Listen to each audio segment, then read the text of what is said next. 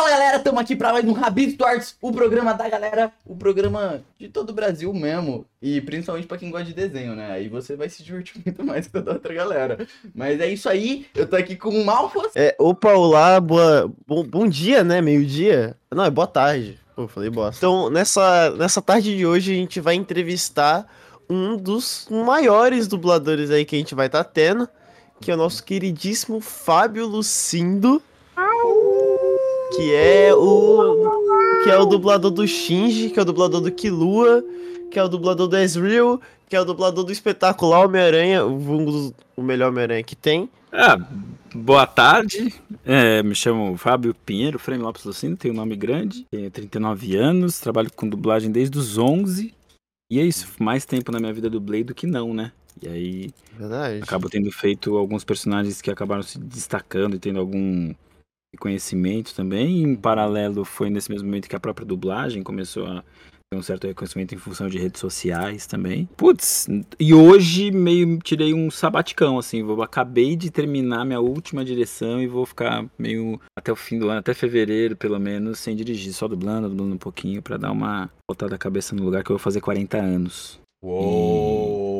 Quando? É bom Quando? pensar. Fevereiro do ano que vem. Na verdade, então, já fiz 39, então já tô correndo meu quadragésimo ano, na verdade, né? Vou Uhum. completar 40. Perfeito, Fábio. A gente vai entrar nessas perguntas, nessas questões todas, mas antes disso, só dar aquele avisinho pra galera, né? É, você que tá assistindo agora, por favor, nos avalie no Spotify ou Spotify. Por favor, velho, na moral, velho, o Spotify é muito da hora, mano. Agora Eu tem como muito. você. E tem agora uma parada nova no Spotify. Que os caras não param nunca. Agora você pode ir na caixa de perguntas e falar o que você achou desse episódio. Eita, preula. O que achou desse episódio, então você pode estar nos ajudando. No lá nas enquetes, sempre rola uma enquete, né? No Spotify, Uhum. que eu crio lá. A gente vai descobrir durante essa conversa que vai ser enquete. Galera do YouTube, já sabe, né? Pelo amor de Deus, deixa o like, deixa o like, se inscreve, por favor, tá ligado? E comenta. E se quiser, né? Porque o nosso queridíssimo Malfas, Fábio, vai ser papai, né? Boa, parabéns, papai. Boa, venha, venha, dinheiro. que venha, melhor uma mais, venha. Uhum, é Para de mentir pro Vem, Fábio Lucindo! Esse cara, nossa, ele. Eu não. É brincadeira, é só pra galera assinar o Ah, pagamento. gente, o Malfas não vai ser pai, não, tá tudo tranquilo. E Vai é isso aí. falando, ó, vai atraindo essas paradas e de repente Não, para, mano. Credo. É isso, Fala bagulho mete- desse, não. já mete um brasilino inesperado. Uhum. Mamãe. Fábio, Fábio, Fábio, posso te fazer aquela classicona pergunta pra gente começar? É, Uhum. da onde veio sua. pra você se atrair a fazer dublagem? Quando foi que você começou com essa parada toda e tal? Na verdade, foi a última dos campos de atuação, vai, do trabalho de ator que eu fui fazer, porque eu comecei Uhum. fazendo comercial pra TV quando era moleque. Eu tinha 5 anos, era meio garoto propaganda, assim, fiz propaganda pra caralho.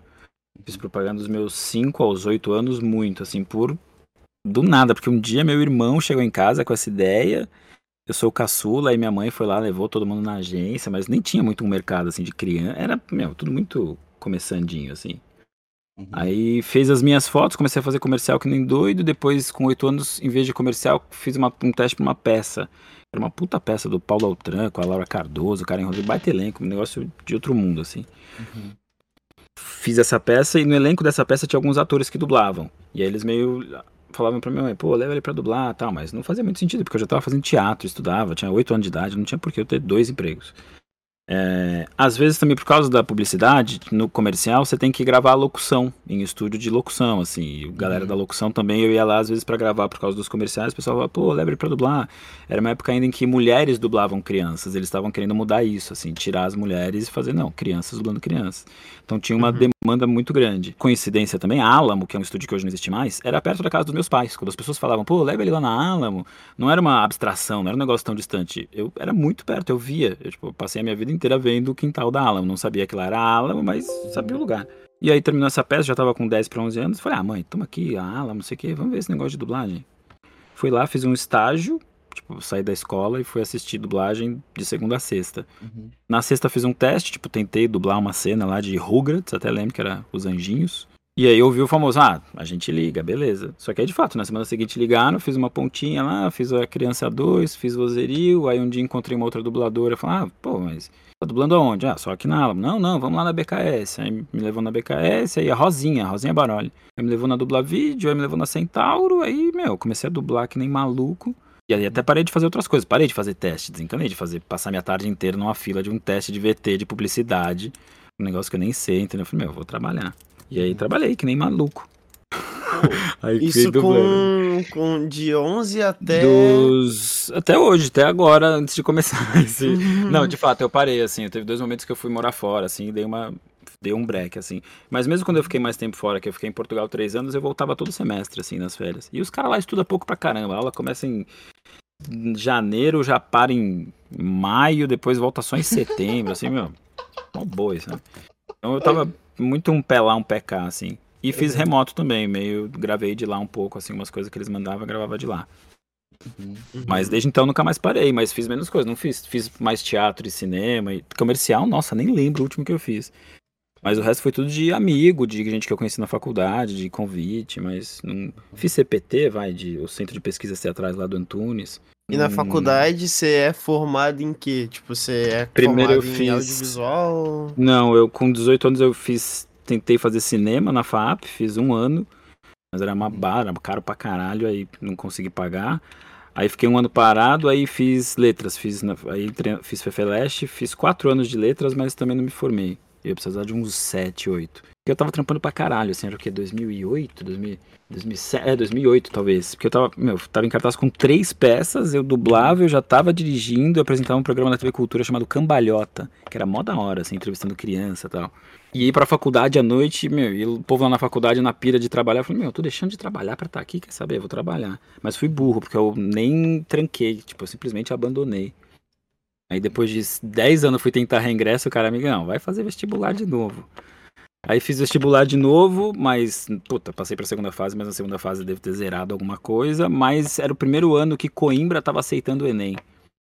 Aí foi aprovado, falei, ah, quer saber? Vou pra Coimbra. Aí fiquei três anos lá e aí no final me graduei. Então, cinema eu larguei, letras eu larguei, mas estudos artísticos em Coimbra eu formei. Mas depois de velho, ah, me formei você com. Fez, você fez estudos artísticos, né? Estudos artísticos. Mas depois de velho. Uhum. Você chegou a fazer aqueles cursos de dublagem que tem aqui no. Eu vou falar que, que eu sei dos que tem aqui no Rio de Janeiro porque é mais fácil. Que a gente tem um amigo uhum. nosso que tá se formando como dublador. Sim. Que é o Paulo Matoso.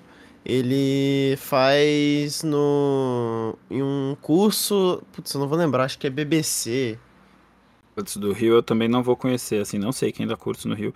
Em São Paulo eu sei dos cursos de São Paulo, alguns, assim. Sei Mas você chegou a fazer? Curso. Não, não fiz, porque eu, quando, eu, quando eu comecei a dublar não tinha curso de dublagem. Tinha essa hum. coisa do hum. estágio, que é uma coisa que não tem hoje. Hum, aí depois algumas pessoas. Aí abriu a do Brasil, acho que o primeiro curso é a do Brasil, não é? Uhum. Acho não que sei. sim. Não sei. Loucura pra eu... mim você ter feito tudo isso que... muito novo, né? Seus é, pais, é, eu dei aula, na primeira, no ano de, na, da abertura do Brasil, eu dei aula. Eu, tentei, eu fiz duas turmas lá. Como funcionam esses testes, Fábio? Pra você entrar e tudo mais, pra dublar, se adequar.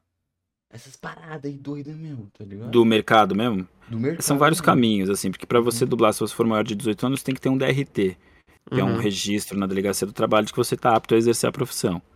Sim. Você vai conseguir esse DRT ou fazendo um curso de artes cênicas profissionalizante ou uma graduação mesmo, né? Em cênicas. Uhum. Uhum. Em mãos desse DRT. Aí, infelizmente, uma questão da, da pedagogia do ator no Brasil, ela não contempla a dublagem. Eventualmente, em alguma faculdade, você vai ter uma aula de dublagem, assim, para conhecer, mas um cara que sai formado em artes cênicas, ele chega num uhum. estúdio de dublagem, ele então, não dublou na vida dele. Depois, porque esse é o segundo passo, entendeu? Então, depois de formado e para ter seu DRT, você vai ter que ir atrás de uma especialização em dublagem, que é esses cursos que hoje é. existem. Depois que especializado em dublagem, aí você vai para a questão sociopolítica do trampo de entrar no mercado, que aí é como qualquer mercado de trabalho, né? Conhecer pessoas, mostrar o seu trabalho, fazer-se visto, fazer direito para ser chamado novamente, chegar preparado, ser educado, ser limpo, sei lá, é o da vida. Uhum, uhum. Que é a bica, na verdade, que é a grande treta, né? É você conhecer as pessoas, assim, você meio ser aceito na galera, né? O pessoal te conhecer, lembrar de você. Porque no fundo é isso, um diretor, no final de semana dele, tem que olhar pro personagem lá no filme e lembrar de você. Uhum. Você era uma Nada pessoa muito isso. sociável? Tipo, no, no trabalho, você interagia com todo mundo e tal? Ah, acho que eu sou, assim. Uhum, Tenho bastante, muitos amigos, assim, muitos. Uhum. Imagino, né? São poucos os que vêm na minha casa, assim, meus amigos, meu que vêm na minha casa há anos e anos são poucos, mas colegas de trabalho, acho que eu não tenho nem grandes inimizades na- no mercado, assim. Tem uns caras aí que eu não vou com a cara, mas Sempre tem. pegar.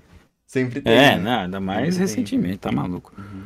Mas E quando é foi- suave, assim, não, me dou mal bem, assim, gosto da galera pra caramba, a galera é uma ponta firme, assim, eu acho. Uma coisa que, tipo assim, é, eu tenho dúvida em questão de da dublagem e do set. É, entre set e gravação. Acho que você já esteve nos dois, né? Uhum. Eu, eu imagino. É pelo menos o que. É, como aqui no Rio, o pessoal é muito chato com horário em set de gravação. De papo de ver estagiário no, em primeiro dia atrasar duas horas e já ser cortado, já mandar pra casa. Na dublagem tem essa pira muito mais, tipo, Nossa, putz, é, se atrasou, já. Já, É de- já é, tchau. É, eu acho que esse exemplo, tipo, o cara atrasar duas horas é inadmissível, de fato, né? Tem, é bizarro. Mas eu, eu acho o cinema muito mais demorado e muito mais ajustado que a dublagem. A dublagem é muito mais precisa, assim. A dublagem é- tem uma doença com horário. E isso transporta pra vida, assim. Conversando com os meus amigos dubladores, eu falei assim, cara, a gente é doente com horário. A gente fica incomodado se alguém se atrasa 10, 15 minutos, entendeu? E, porque isso Uhum. é, você gera um atraso em cadeia. A gente tem horários cravados, tipo, o cara vai dublar da 1 às 3. Da 1 às 3 ele tem que cumprir, ele tem que fazer aquele negócio. Das 3 às 5 tem outro que tem que fazer aquilo. Tem, tem um ritmo, é bem fabril. Não tem esse tempo do, ah, deixa o cara ir lá afinar a luz. Não tem afinação. Tem ensaio Uhum. e é fábrica de salsicha. Os Nossa. caras olhando, passa, grava, passa, grava. Tem os nóia que, meu, grava. Oi, grava. Ah, então, mais agora no Pro Tools, os caras vai puxando, vai esticando, não sei o quê. É frenético, no fundo, no fundo é enlouquecedor. Uhum. É, acho que faltou esse, esse contexto, né? Eu faço cinema, Uhum. eu estudo de cinema, e aí a gente tava tendo aula de. A gente tava tendo uma aula de pra, em um set. Sim. Tipo, como é que funciona o set de gravação. E aí o professor falou, né?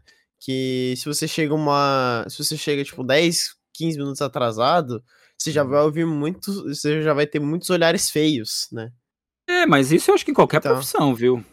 Eu acho que isso é meio zero É. de qualquer lugar, assim, não é, meu? Você não Uhum. pode chegar. Você tem que chegar 15 antes, na real. O que quer que você faça.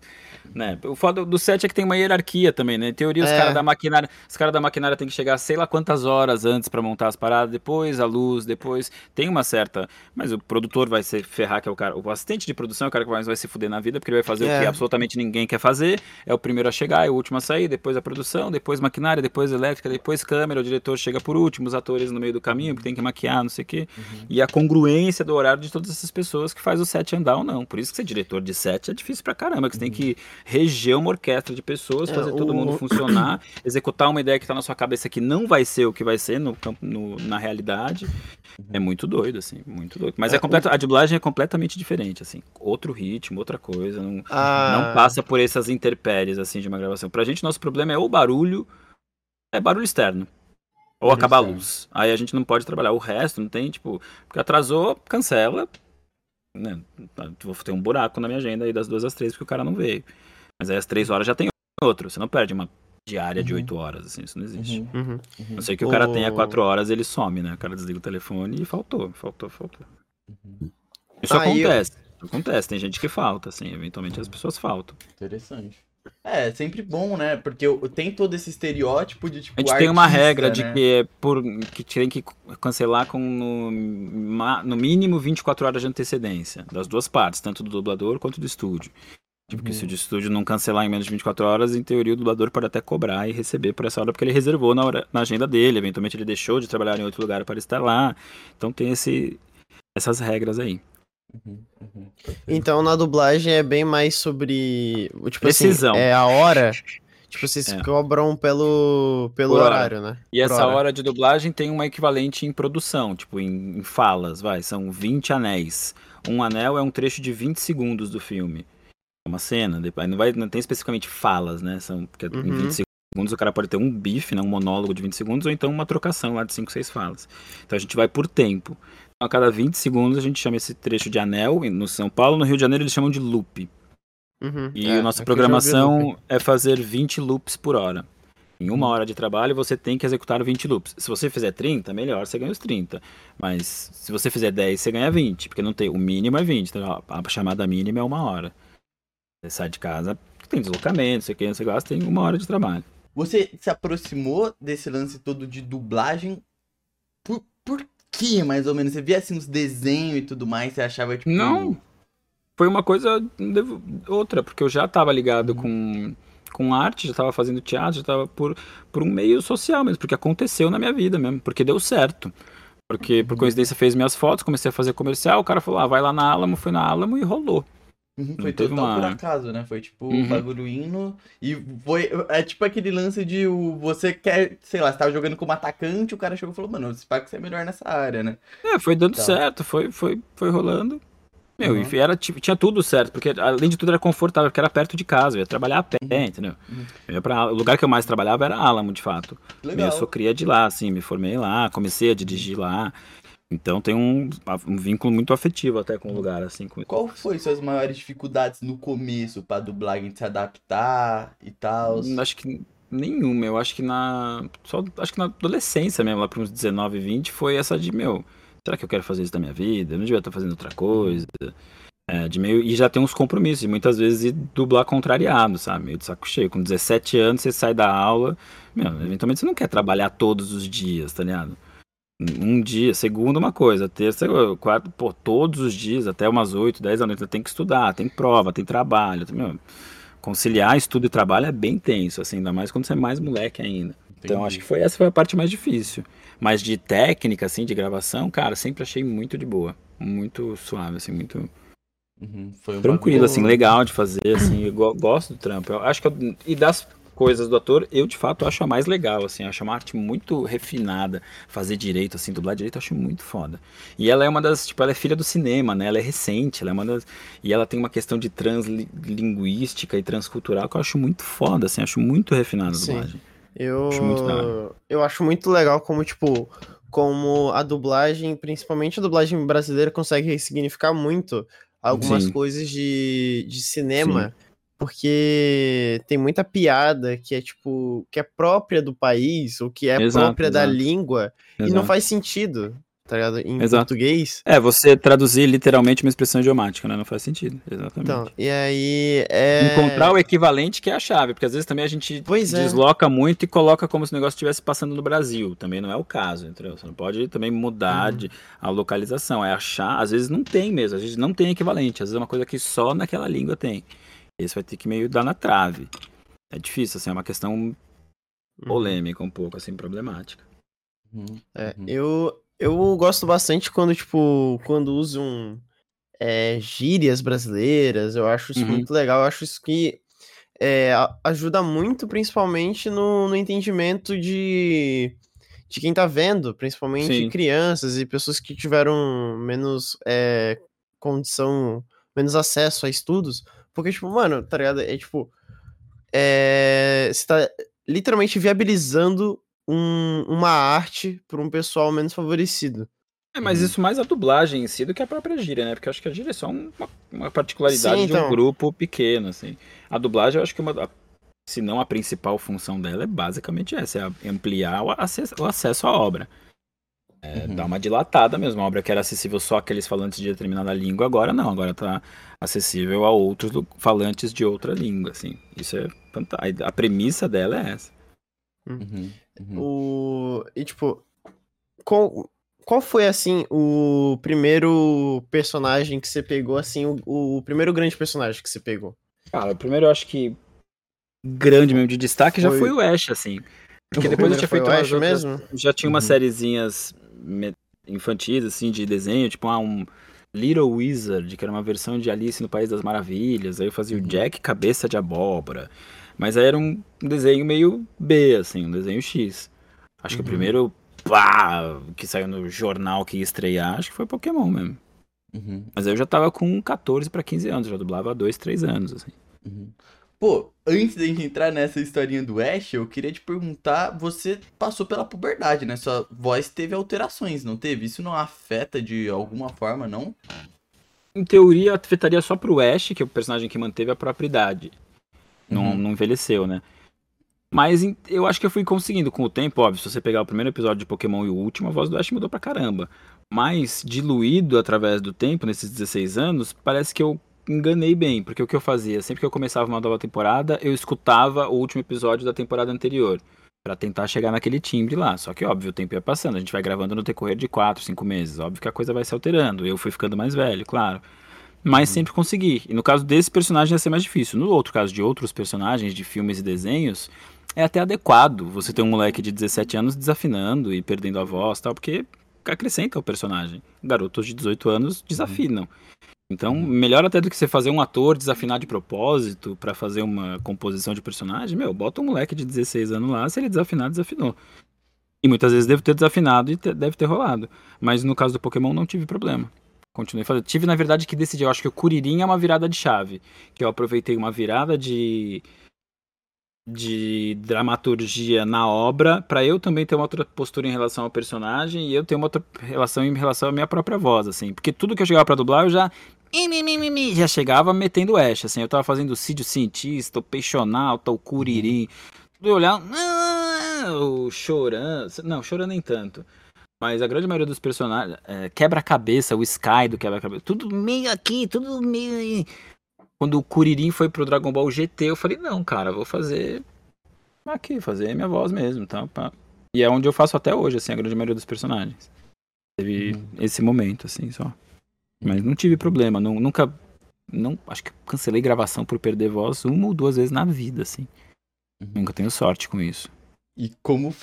Pô, essa, esse bagulho do Ash pra mim é, é loucura. Tipo, pro você que era um adolescente, né? Você, você acompanhava Pokémon e tal já? Você era fã? Não, só a Uhum. gente, quando eu fiz o teste, sabia que era um desenho famoso, porque já tinha saído a notícia que, eram, que umas crianças tinham tido é, epilepsia- ataque epilético, assim, olhando pra TV. Num, acho que é o episódio 27 ou 28, teve o Pikachu deu um choque do trovão lá e mandou uma galera pro hospital. Então o desenho já chegou no Brasil com essa aura, assim, já, ah, aquele desenho lá que deixa as crianças Uhum. loucas e tal, mas ninguém sabia direito. Só isso, não sabia que ia Uhum. durar tanto, que ia ser esse fenômeno bizarro, assim. Aham, ele é um, porra, é um dos personagens. Pô, você foi o. É É. aí que você entra na minha infância. E aí eu não tá ligado? acompanhei, tipo, eu acompanhei por quê? Porque como ele é o protagonista, eu, toda hora que o Ash tava, eu tava lá, então assisti. Tem uns hiatos, É. assim, não sei o que aconteceu com os outros personagens, mas participei de muita coisa. Mas também é tão rápido, tão frenético, que não é outro ritmo, você não assiste, né? A fruição, assim, ó, do, da obra não é a mesma, é mais fragmentada, é- Não dá pra dizer que eu assisti Pokémon enquanto fã, assim, eu assisti enquanto trabalhador mesmo, mas no Uhum. lazer, muito pouco. Mas criou, criou aquela paixão pelo personagem ou.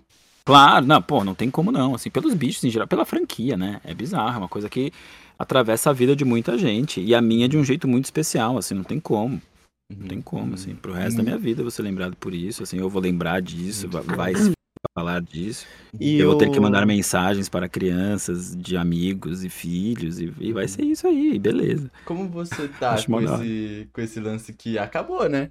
Acabou o Ash, Ash Acabou, aposentou. Acabou, acabou. O Matheus Perecer me mandou uma mensagem ontem ou anteontem, chorando, emocionado. Falou, ah, eu gravei. Que bom Uhum. fazer parte. Achei mó fofo, assim, da parte dele. Uhum. Acho, Deve- pô, acho uma redenção, assim, de um personagem também, né? Fico. Uhum. Ia ser do caralho se eu tivesse feito tudo. Mas paciência também, nossa, não é não apago o que eu já fiz e não é o fim do mundo também. Acho que no fundo se denuncia, no fundo, no fundo, no fundo, um descaso da Pokémon Company, assim. Que tá meio cagando pro desenho, não vai no lugar que te for mais interessante, dublar, dublou. Parece que o desenho é mais uma plataforma de divulgação dos bonecos pra vender coisa do que uma coisa, meu, com cuidado, porque já mudou duas vezes depois no Rio de Janeiro também de voz, entendeu? Trocar. E isso é muito grave, eu acho, num- numa série que tem tanto tempo, que, sabe, desca- descaracteriza muito os personagens, assim. Interessante você E falar foi, isso. uma, e foi uma coisa meio tipo, ah, troca aí, sabe? Achei que faltou Uhum. cuidado. Uhum.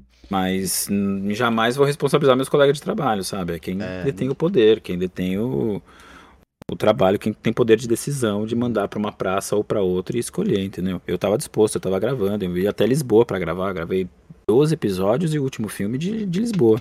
Uhum. E porque eles queriam que eu fosse, eu poderia gravar de Coimbra. As outras coisas eu gravava de Coimbra, alugava um estúdio de música e entregava. Ah, não, o Pokémon tem que ser de Lisboa, duas horas e meia de viagem. Falei, beleza, eu vou. Vai uma vez, legal. Vai duas, né? vai seis vezes, uma hora já tá meio de saco cheio. Só, meu, pô, tô pagando, tô viajando aqui pra ir gravar. Uhum. E aí, de repente, ah, vamos fazer só esse último filme aí, depois vai pro Rio. Uhum. Que, Han? É, vai pro Mas como assim? É, não, vai, vai pro Rio. Então tá bom. Caralho. Aí o Charles me ligando, pô, fiz o teste aqui, tá, foi aprovado, vou fazer. Eu falei, lógico, tem que fazer, faz, mano, né? Se eu, se eu deixo, o negócio não é meu. Mas faz aí, antes ele do que um prego, tá ligado? O cara fez, faz bem pra caralho. E o Matheus também faz bem pra caralho. Ele já chegou num negócio parecido com o meu, assim, achei mó da hora. Você você começou a dublar além, né? Tipo, eu acho que basicamente a sua carreira dos o, um dos mais os personagens assim que você mais vê destaque sempre foi de anime, né? Que o outro personagem que Hum. você também é muito reconhecido é o Shinji e Sim. também você gravou o Killua. Sim. E é porque aí... também outra coincidência envolvendo a Alamo, porque teve uma. A gente vive, acho que uma segunda ou terceira onda, assim, de japonesa, assim, de produtos japoneses no Brasil. E a primeira, de... a segunda delas é a do canal chamado Animax. Que Hum. ele rodava 24 horas por dia anime. Programação Sim. inteira sem parar, um canal E de TV é anime, dublê, é anime dublado, né? E ele mandou absolutamente tudo pra Alamo. Talvez tenha sido um erro, porque aí, óbvio, vai ter uma repetição absurda de atores. Porque, meu, era uma época a gente que dublagem até era pouco mais underground, não tinha tantos dubladores em São Paulo, tinha 200, 300, que muito. Hoje a gente Uhum. tem quase mil, mas naquela época não tinha. E, Então, mano, mil nem é rodou tanto muito. assim. Exato, exato.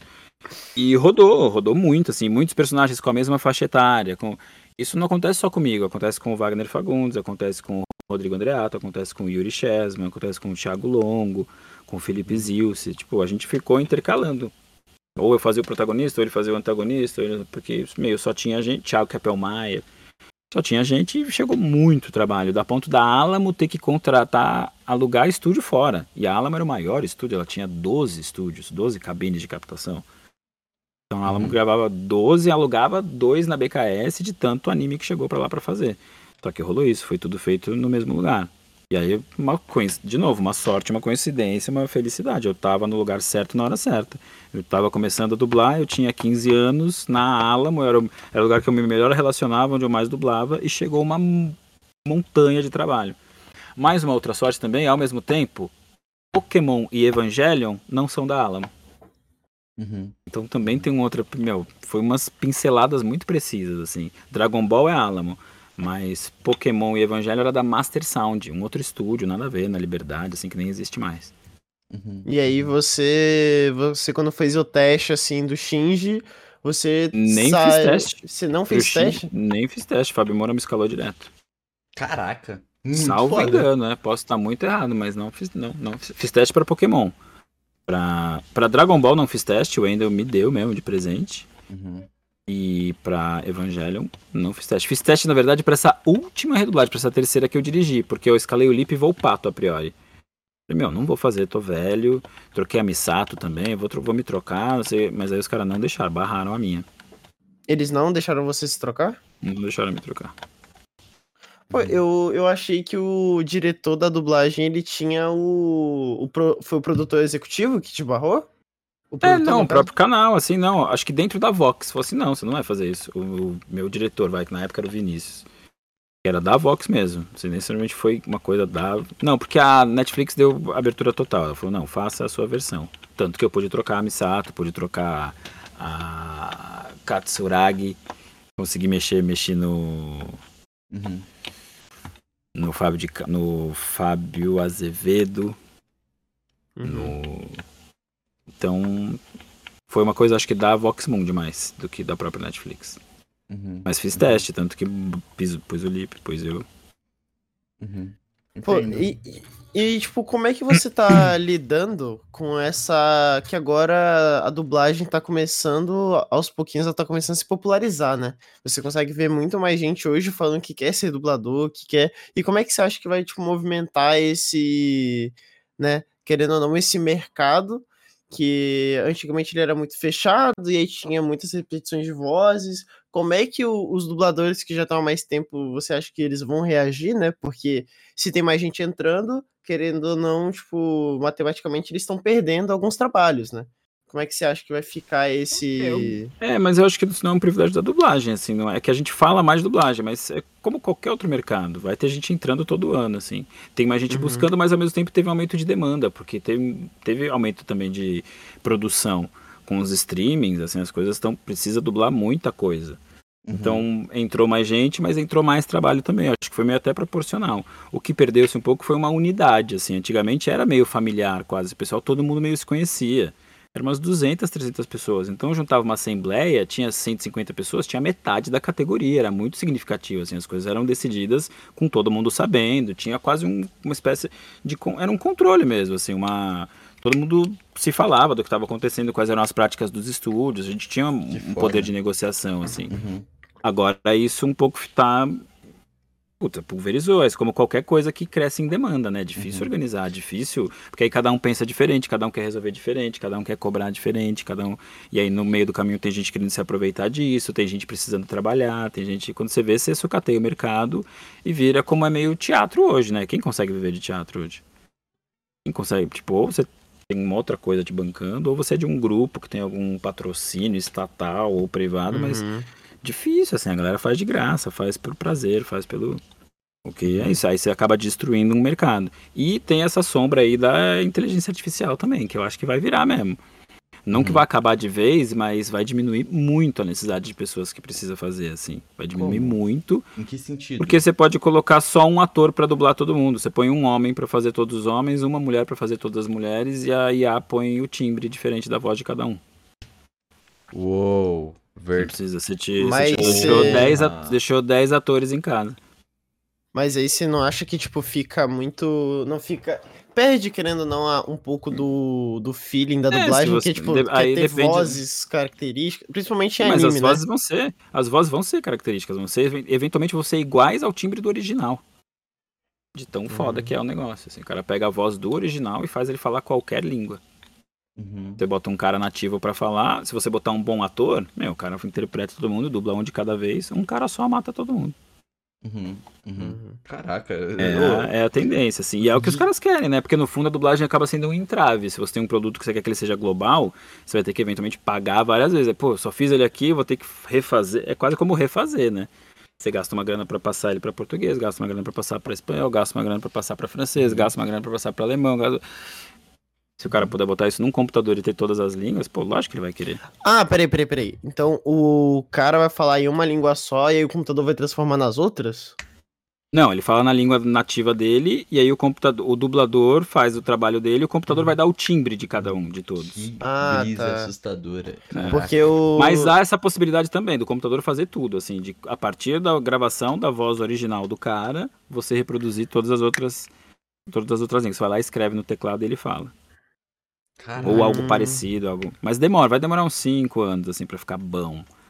Mas já rola, já é incipiente. Caraca. Então tem vários fatores, mas isso não se dá só com a dublagem, né? Nos próximos 5, 10 anos a gente vai sumir muito a profissão. O chat GPT, nos últimos dois meses, é que a gente não entende. o- As pessoas não entenderam direito o que elas podem fazer com isso. Mas espere nos próximos dois anos, meu. Roteirista, tradutor, estagiário de direito, tudo isso que no fundo as pessoas só precisam de um esboço pra no fundo dar um tapa e depois entregar, esquece. A Uhum. gente vai cair pra um, Uhum. um robô fazer. E a gente vai ter que apelar ou para coisas tipo produções human friendly, quase como um selo de qualidade, sabe? Ó, isso, pá, foi feito por humanos. E tratar isso como um produto diferenciado ou um produto de fato human friendly, que talvez a humanidade inteira precise se tornar. Ou acabou o mercado mesmo. Vamos fazer teatro, porque teatro não morre. Mas a dublagem morreu, porque ela é extremamente técnica, né? Ela é filha da técnica, ela é uma imposição técnica do cinema. Caraca. Se os caras conseguirem superar, acabou. A nossa sorte, por incrível que pareça, é que somos atores e podemos ir para outras áreas. Podemos continuar fazendo cinema, podemos continuar fazendo outra coisa. E o cara que passa escala? E o técnico? E o, tem toda uma cadeia produtiva aí, meu, que vai pro saco. É. Esse pessoal que. Os técnicos de som, eles vão ser obrigados a ir pro. Uhum. Não, vai, Ah, porque, de novo, vai reduzir. Vai ter um cara que vai saber operar essa IA.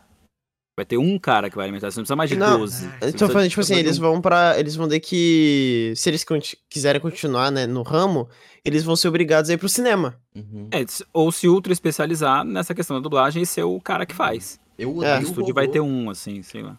Caraca, eu odeio o robô. Chat GPT que tá escutando essa conversa agora. Vai pro Não, caralho. vai ser. Não, a gente vai ter que entender que a gente vai ter que fazer outra coisa da vida mesmo. Pensar em outras formas, outras. A gente outra vai forma de viver- convivência. Aí, ó. O Huawei. Vamos viver o Huawei. Tem que ser outro jeito, do jeito que tá não dá, vai ficar claro, assim, vai ficar insustentável. Muita Peraí, gente que que sem trabalho, muita falou, gente sem Pixel? renda. A gente vai viver o quê, velho? O O Oli. mano. A gente vai ver o Huawei, tá ligado? Foi Wally, fora. é o Wally. O Oli, o Oli. Huawei, cara. É o Huawei. E o I, cara. Tracinho E. É, sei lá, é o robozinho lá, né? É o Mano, robôzinho as- lá que o pega lixo, tá ligado? Os robôs vão Que dominar. mora fora. Eu vou. Ah, mano. a gente vai Eu acho que já domina, a gente que tá entendendo isso, a gente tá percebendo, ele já domina. Todo mercado financeiro é robô, essas transações, fica o dia inteiro, blá, blá, é robô que faz aquilo. Porque, ah, o mercado tá bravo, não sei o que. Já é, a gente só tá lidando e entendendo que rolou, mas já, já perdemos o fio da meada. Estamos só entendendo, porque a gente já tá mais lerdo, cara. Já perdemos o, o fio. Pô, é, e, e Fábio, você você conseguiria dizer aí qual foi um do o seu personagem tomar mais noção. divertido, assim, de. O mais diferente pra dublar? Tipo, Uhum. tanto em quesito técnico quanto Ah. pra, tipo, putz, isso aqui. Você saiu do estúdio e falou assim, cacete, não, isso aqui foi. Uhum. Isso aqui foi diferente, mano. Isso aqui foi meio Ah. estranho. Mas ficou Ah, legal. estra- é, não, eu gostava de fazer o Cídio Cientista, porque eu achava legal pra Eu caralho. sou o Cid. Gostava o Cid. do Mr. Maker, porque era tipo um cara só na trocação, falando, ah, então corta aqui, dobra aqui, não sei o que. Eu achava legal, era desafiador, assim, falava pra caramba. E Liga dos Super Malvados, também um desenho da Disney XD, que eu ia fazer um personagem meio prognato, assim, com o queixo pra frente, eu achava divertido. Uhum. Hum, Ah, foi esse- o Scott Pilgrim, porque foi um filme que eu dirigi. E eu, puta, gostei pra caramba de ter feito. Então ficou meio xodozinho. E Evangelion também, todas as experiências ter dublado. Porque é muito raro a gente passar, a gente refazer um trabalho. Evangelho a gente fez três vezes, cara. E na terceira eu tava dirigindo. Então, meu, foi. Mano, trabalho que eu falei, caralho, pô, legal. deu legal tempo, fazer. então, pra caralho de você entender o final de Evangelion, né? Deu várias vezes, sim, sim. E não sei se. É, não, mas que dá pra entender, dá pra entender, né? Tá. Estamos é? entendendo, né? Porque tá acontecendo. Porque eles param. Ah, tem. Do Shinji, particularmente, ou do mundo, assim? Porque eu acho que vai continuar chegando Eva, né? A coisa não acabou. Pelo menos como terminou. o último- Vou dar spoiler, é isso? Como terminou o último pode filme dar, com, a, com a Mari, mais, ve- com ele mais velho e com a Mari. Eu acho que, tipo, a gente tá em Neo Tóquio 3 ainda, pós-apocalíptico, e os anjos vão continuar chegando. O Shinji tinha acabado de tirar a coleira, né? Ele vai tentar ser um cara normal, mas acho que não vai virar. Que nem os robôs. Que nem os robôs. É. Mas eu acho fantástico, porque é uma série de no- 95, sei lá, que projeta 2015. Uhum. E a gente redublando em 2018. É muito louco ver as coisas que. Não, e assim, É tirando a louco, e parte é muito da... forte até hoje, assim. É, uma pou... é pouco material pro tanto que é forte, assim, na cultura japonesa, assim. É muito louco, assim. O... E, assim, tirando a parte do que os prédios descem É muito da hora, parte- né? pra parte de baixo da cidade, eles não erraram tanto assim em 2015, né? Sim, exatamente. em questão exatamente. tecnológica. E, tipo, isso é muito bizarro mesmo, porque, tipo assim, Sim, os telefones de 2015 eram mais ou menos aqueles telefones que eles tinham. Eles tinham um iniciozinho ali de internet, né? não, então numa iminência de uma guerra geopolítica fodida aí. Então, né? Então. Óbvio que não tá vindo os ET. do- É que é muito doido também vir os Será? ET monstrão e aí você ir matar com uma meca muito doida. É muito É, foda. e aí você Eu pega e chama esses, esses negócios de anjo. É, então. vixi. E tem uma releitura, né? Do, da, pô, chama Neo Gênesis Evangelho, né? Uma releitura do, do Gênesis do Evangelho. É, puta, é, é coisa de foda. frito também, um pouco coisa de maluco, né? Coisa de... Muito foda. Dá muito pra você foda. olhar com olhar crítico e falar assim, puta, meio doentio ali o negócio, cara, tem uns fanservice meio estranho, a mina Misato dá uma pedofilada ali, tem que ter uma... É, é, É, então, Hum, você fica é, meio tipo. É, é. meio complicado, assim, tem uns negócios que você fala, hum, não dá pra achar Uhum. legal isso aqui não. Uhum. Tem muita. Outra pergunta que eu queria fazer, que você citou lá no começo, né? Vou, eu vou puxar, vou sumir um pouquinho dessa parte do evangelho, que foi esse lance das redes sociais, né?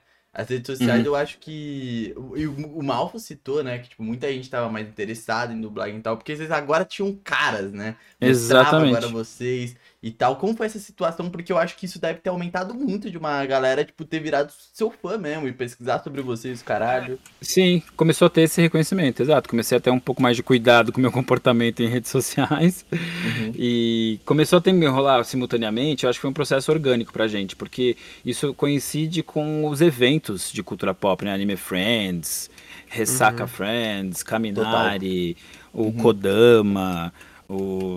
Puta, de. Como é que é o de Fortaleza? Opa. O Sana. O. Puta, tem um monte de.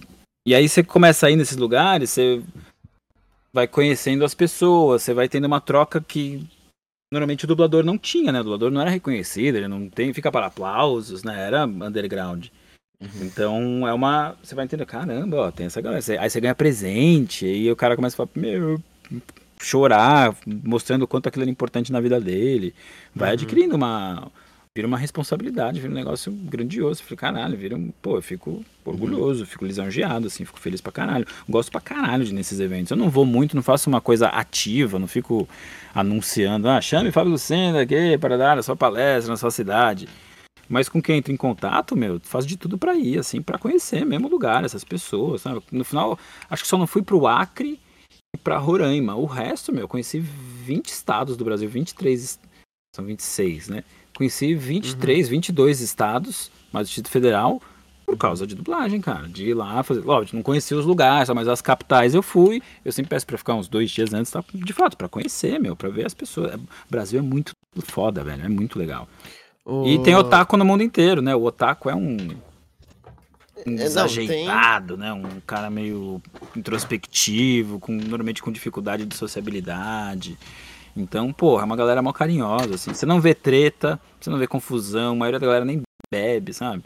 É um ambiente, meu, eu gosto pra caralho. Uhum. O... Eu lembro do. De. Desses daí que você falou, era mais. Aqui no Rio tem mais o Anime Friends, né?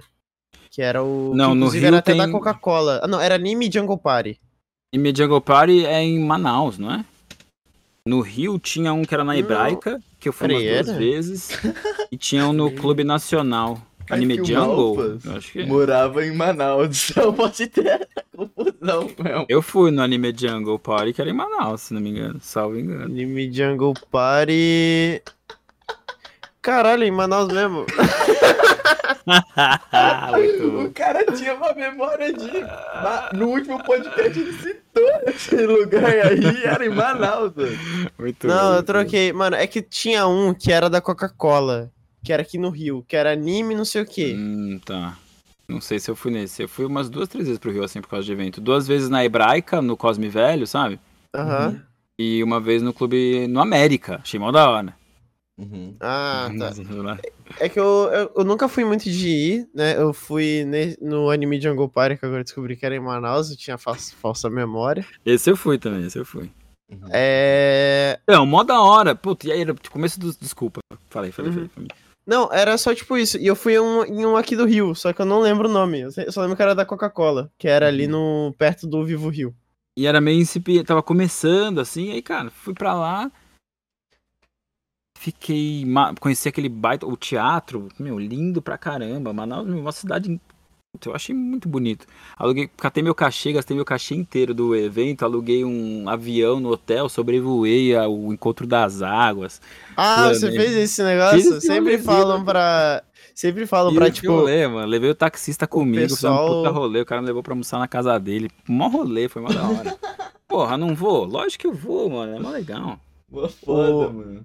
Uhum. Qual é o nome? Foi da hora. Esse, uma esse negócio você. E eu só tenho o de registro barca? desse dia. Eu só tenho o registro. A gente foi até um hotel. E aí no hotel é um aviãozinho que sai da água, assim. Brrr, decola da água, uma Kombi voadora aquática. Ah, tá, tá. Eu sei o que, que você tá falando. Mas achei que você, Muito fa- você tinha feito o encontro das águas ali pela, Passei pela barca. cima. Não, não, É, não. porque fui- tem um que é de pela, pelo, pelo rio Queria e fazer tem o de avião. Mas eu, pô, tenho jogo fácil pra caralho, assim. Se eu entrar num barco, em três minutos eu tô... Sério? Não consigo andar de costas no busão, nem no metrô, assim. Meu, Você não consegue andar de costas no busão? Não, não, consigo, não consigo.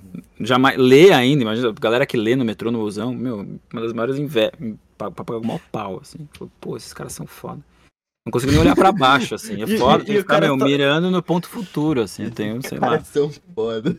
Não, não, o cara, tá só lendo, cara tá ligado? Chacoalhando, o cara de pé, assim, chacoalhando. Não, não, o cara que lê em pé é sacanagem tá ligado? Esse cara quer muito ler. Agora, o cara que tá sentadinho, eu não acho que ele não, tá, Não, consigo tipo... nem às vezes de andar de copiloto no carro. Se eu não tô dirigindo, se eu tô de carona, dependendo de como o cara dirige, eu fico já meio.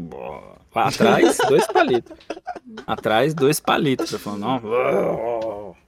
Cara, pior que eu. eu nunca, ainda bem que eu nunca tive problema com isso, tá ligado? Até o avião, assim, às vezes, dependendo de como o cara sobe e desce, já me. Já começa a suar frio. Mas, mas Adorei umas, ser pai umas gotas. É, meu, eu fico meio. Ai, que não morri. Começa umas gotas de suor, mas não sentir a mão, fica uh, enjoado pra caralho, é horrível.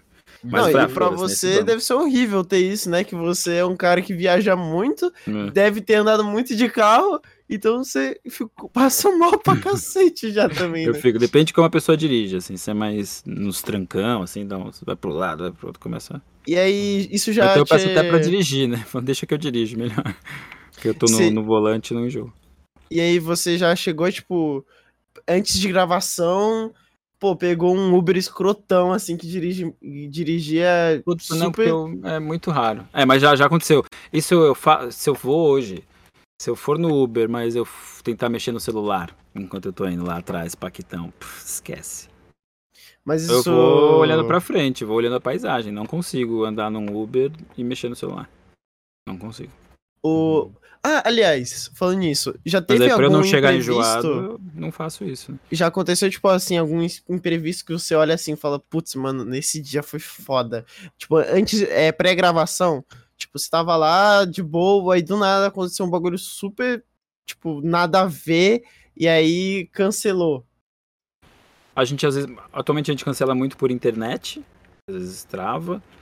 A gente cancela porque, é, bom, motivo de saúde acabar a luz. Uhum. E só acho que as coisas mais é tipo, ah, morreu alguém, entendeu? Tinha gente dublando em pacote, um ataque cardíaco e cai no estúdio. Aí tem um, Nossa, um cadáver na cabine ao lado. Né? É, então, aí não tem clima. Aí, né? sempre que alguém falece, é meio esquisito. Sempre que alguém morre é meio estranho e tal. Mas... Peraí, mas as pessoas morrem dentro da cabine? Ah, já aconteceu, o cara tá lá dublando e. Pff, pacotou. Caraca, que loucura. E até IML buscar corpo, não sei o quê. É, porque o cara, meu, passa horas da vida do dia dele lá, 8, 10 horas por dia lá. Ela infartou. Tem que bater palma pra sua plenitude pra falar de desgraça, viu? O robô, não. você fala com uma calma, agora aí você fala com uma não, mas, calma. Bom, o senhorzinho viveu bem e tal, não é a melhor das maneiras, mas, cara, não sofreu, não, é um susto, mas tava lá trabalhando. É que nem é romântico até, né? O ator que morreu no palco, meu, o diretor de dublagem que morreu dirigindo dublagem. Tava lá. Puf, não, romântico. Romântico. Dá pra ser romântico, né? Imagino que pra filha dele deve ter sido uma bosta, mas. Tem, mas isso já tem o quê? 15, 20 anos quase. Ô, ô. Ai, que ódio. Entrando nisso, eu achei. Isso. Bem de gospel. Eu quero. O Malficar vai começar a falar dos homens dele, eu vou meter o meu Demit Night Gospel aqui, que foi assim, eu falo que eu tenho um carinho muito grande por você, Fábio. Que você realmente foi um dublador que eu fui pesquisar depois. Quando eu criei o Rabi Stories, story antigaço, quando falaram lista de convidados, eu falei, Fábio Lucindo, eu quero entrevistar a porra do Clancy aqui, eu quero ter o papo desenhado. Que da, um maluco que, que, eu escutei e inspirei, tá ligado? Pra mim gostar do Duncan. Saca? Sim, sim, sim. Eu sim. quero saber aqui como foi essa experiência, porque tem um detalhe aí que eu acho muito foda. Você tava fazendo um papo real ali, né? Tipo, que é essas adaptações assim, numa animação. Como foi a experiência Sim. com The Midnight Gospel? Cara, foi legal porque a gente fez na Vox Mundi com direção do Bretas. E a Vox Mundi é um estúdio também que tem um ritmo de trabalho alucinante. Mas nessa série os caras falaram, não, vamos com calma, não sei o quê. E a série é curta, né? Ela tem sete episódios. Uhum. E... Com assuntos muito extensos, né? com assuntos muito mais. extensos. Então, cara, filme muito falado. A coisa da psicologia das imagens tornava difícil, às vezes, essa busca da boca, né? Porque muitas vezes era uma boca, às vezes não era uma boca, às vezes era uma coisa piscando, às vezes era um olho, às vezes era Uhum. três. Então, isso teve um cuidado redobrado, assim. O resto, cara, o mérito é mais do Duncan, exatamente. Nem tanto nosso. A gente foi e fez meio cumprir nossa obrigação. Porque o que eles falam ali, o conteúdo daquilo que é o que emociona de fato, pô, é mérito da, da conversa original, assim. A gente nem pode mexer tanto. Uhum. Mas eu acho também que a Deni- a Denise que fez. a- o episódio da mãe eu acho que é o mais forte, assim, né? E a Denise fez, assim, a gente. Eu acho que foi bonito no fundo, assim, ficou delicado.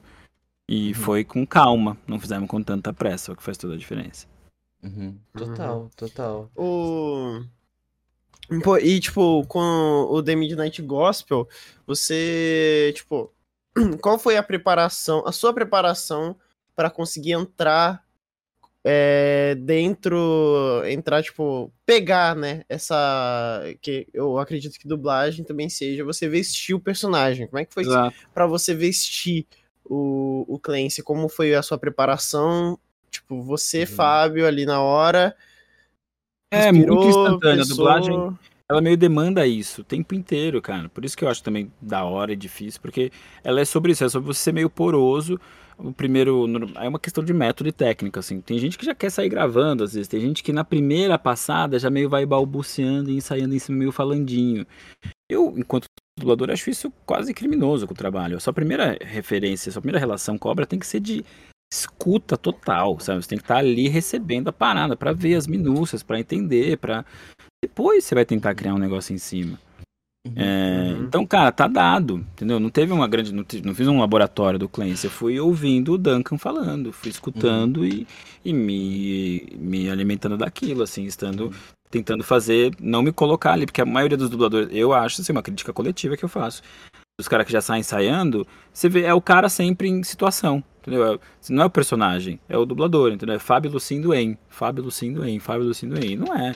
O ideal, eu acho da hora quando o cara fala, meu, quem dublou isso aqui? Ah, foi o Fábio. Quem é o Fábio? Quando os caras não me reconhecem. Uhum. Aí eu acho que eu fiz um bom trabalho. Falei, porra, os caras. Luiz Antônio não me reconheceu, Rodrigo André não me reconheceu, sabe? Pessoas que estão acostumadas com a minha voz há anos e anos. Se eu engano os meus pares de longa data, porra, pra mim ganhei o dia.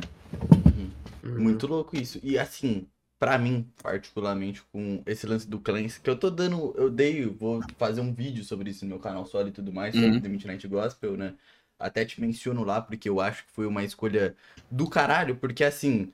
é, o próprio Duncan fala que o que ele busca no Clancy é o, o, o adolescente é, inconsequente em busca de um sonho, tá ligado? Uhum. Então, tipo, tem todas aquelas verten- vertentes de vagabundo que nem eu e o Malfas tem, tá ligado? Então já tem aquele lance da identificação e tudo mais, e você, e você mesmo, né? Você aqui falou, tá ligado? Você começou Sim, tudo com adolescência, você fez personagens adolescentes e tudo mais. Sim, tipo, sim. casou muito bem com aquilo tudo. E eu queria até te perguntar se você aprendeu alguma coisa com os podcasts e tudo mais, tá ligado? Você pegou ali, tipo, que nem quando falam da rede de Indra, você falou, caraca, então era essa parada aí da rede de Indra e tal, tá ligado? Nossa, eu não vou. lá- Essa, essa particularmente da rede de Indra, eu não, não, não nem lembro.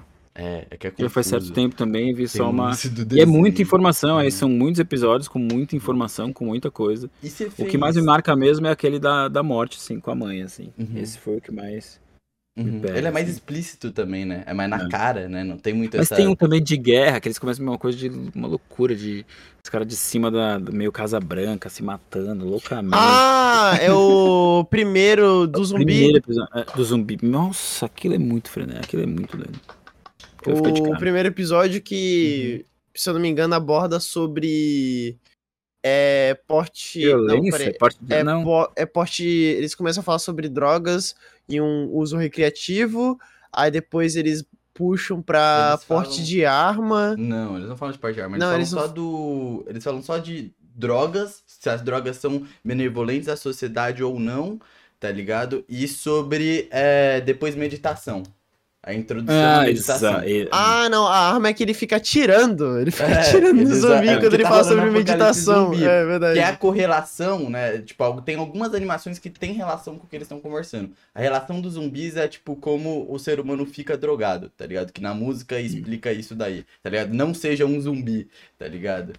Que é com o Dr. Dre, que é um cara especialista nisso, os caralho todo, muito foda, tá ligado? Esse é um papo muito foda, que é o que os drogados usam, né? Eles chegam, posta o TikTok, gente, viu? As drogas não são boas nem ruins, tá ligado? É você que faz o uso da droga ser boa ou ruim e tal, tá ligado? É esse o TikTok.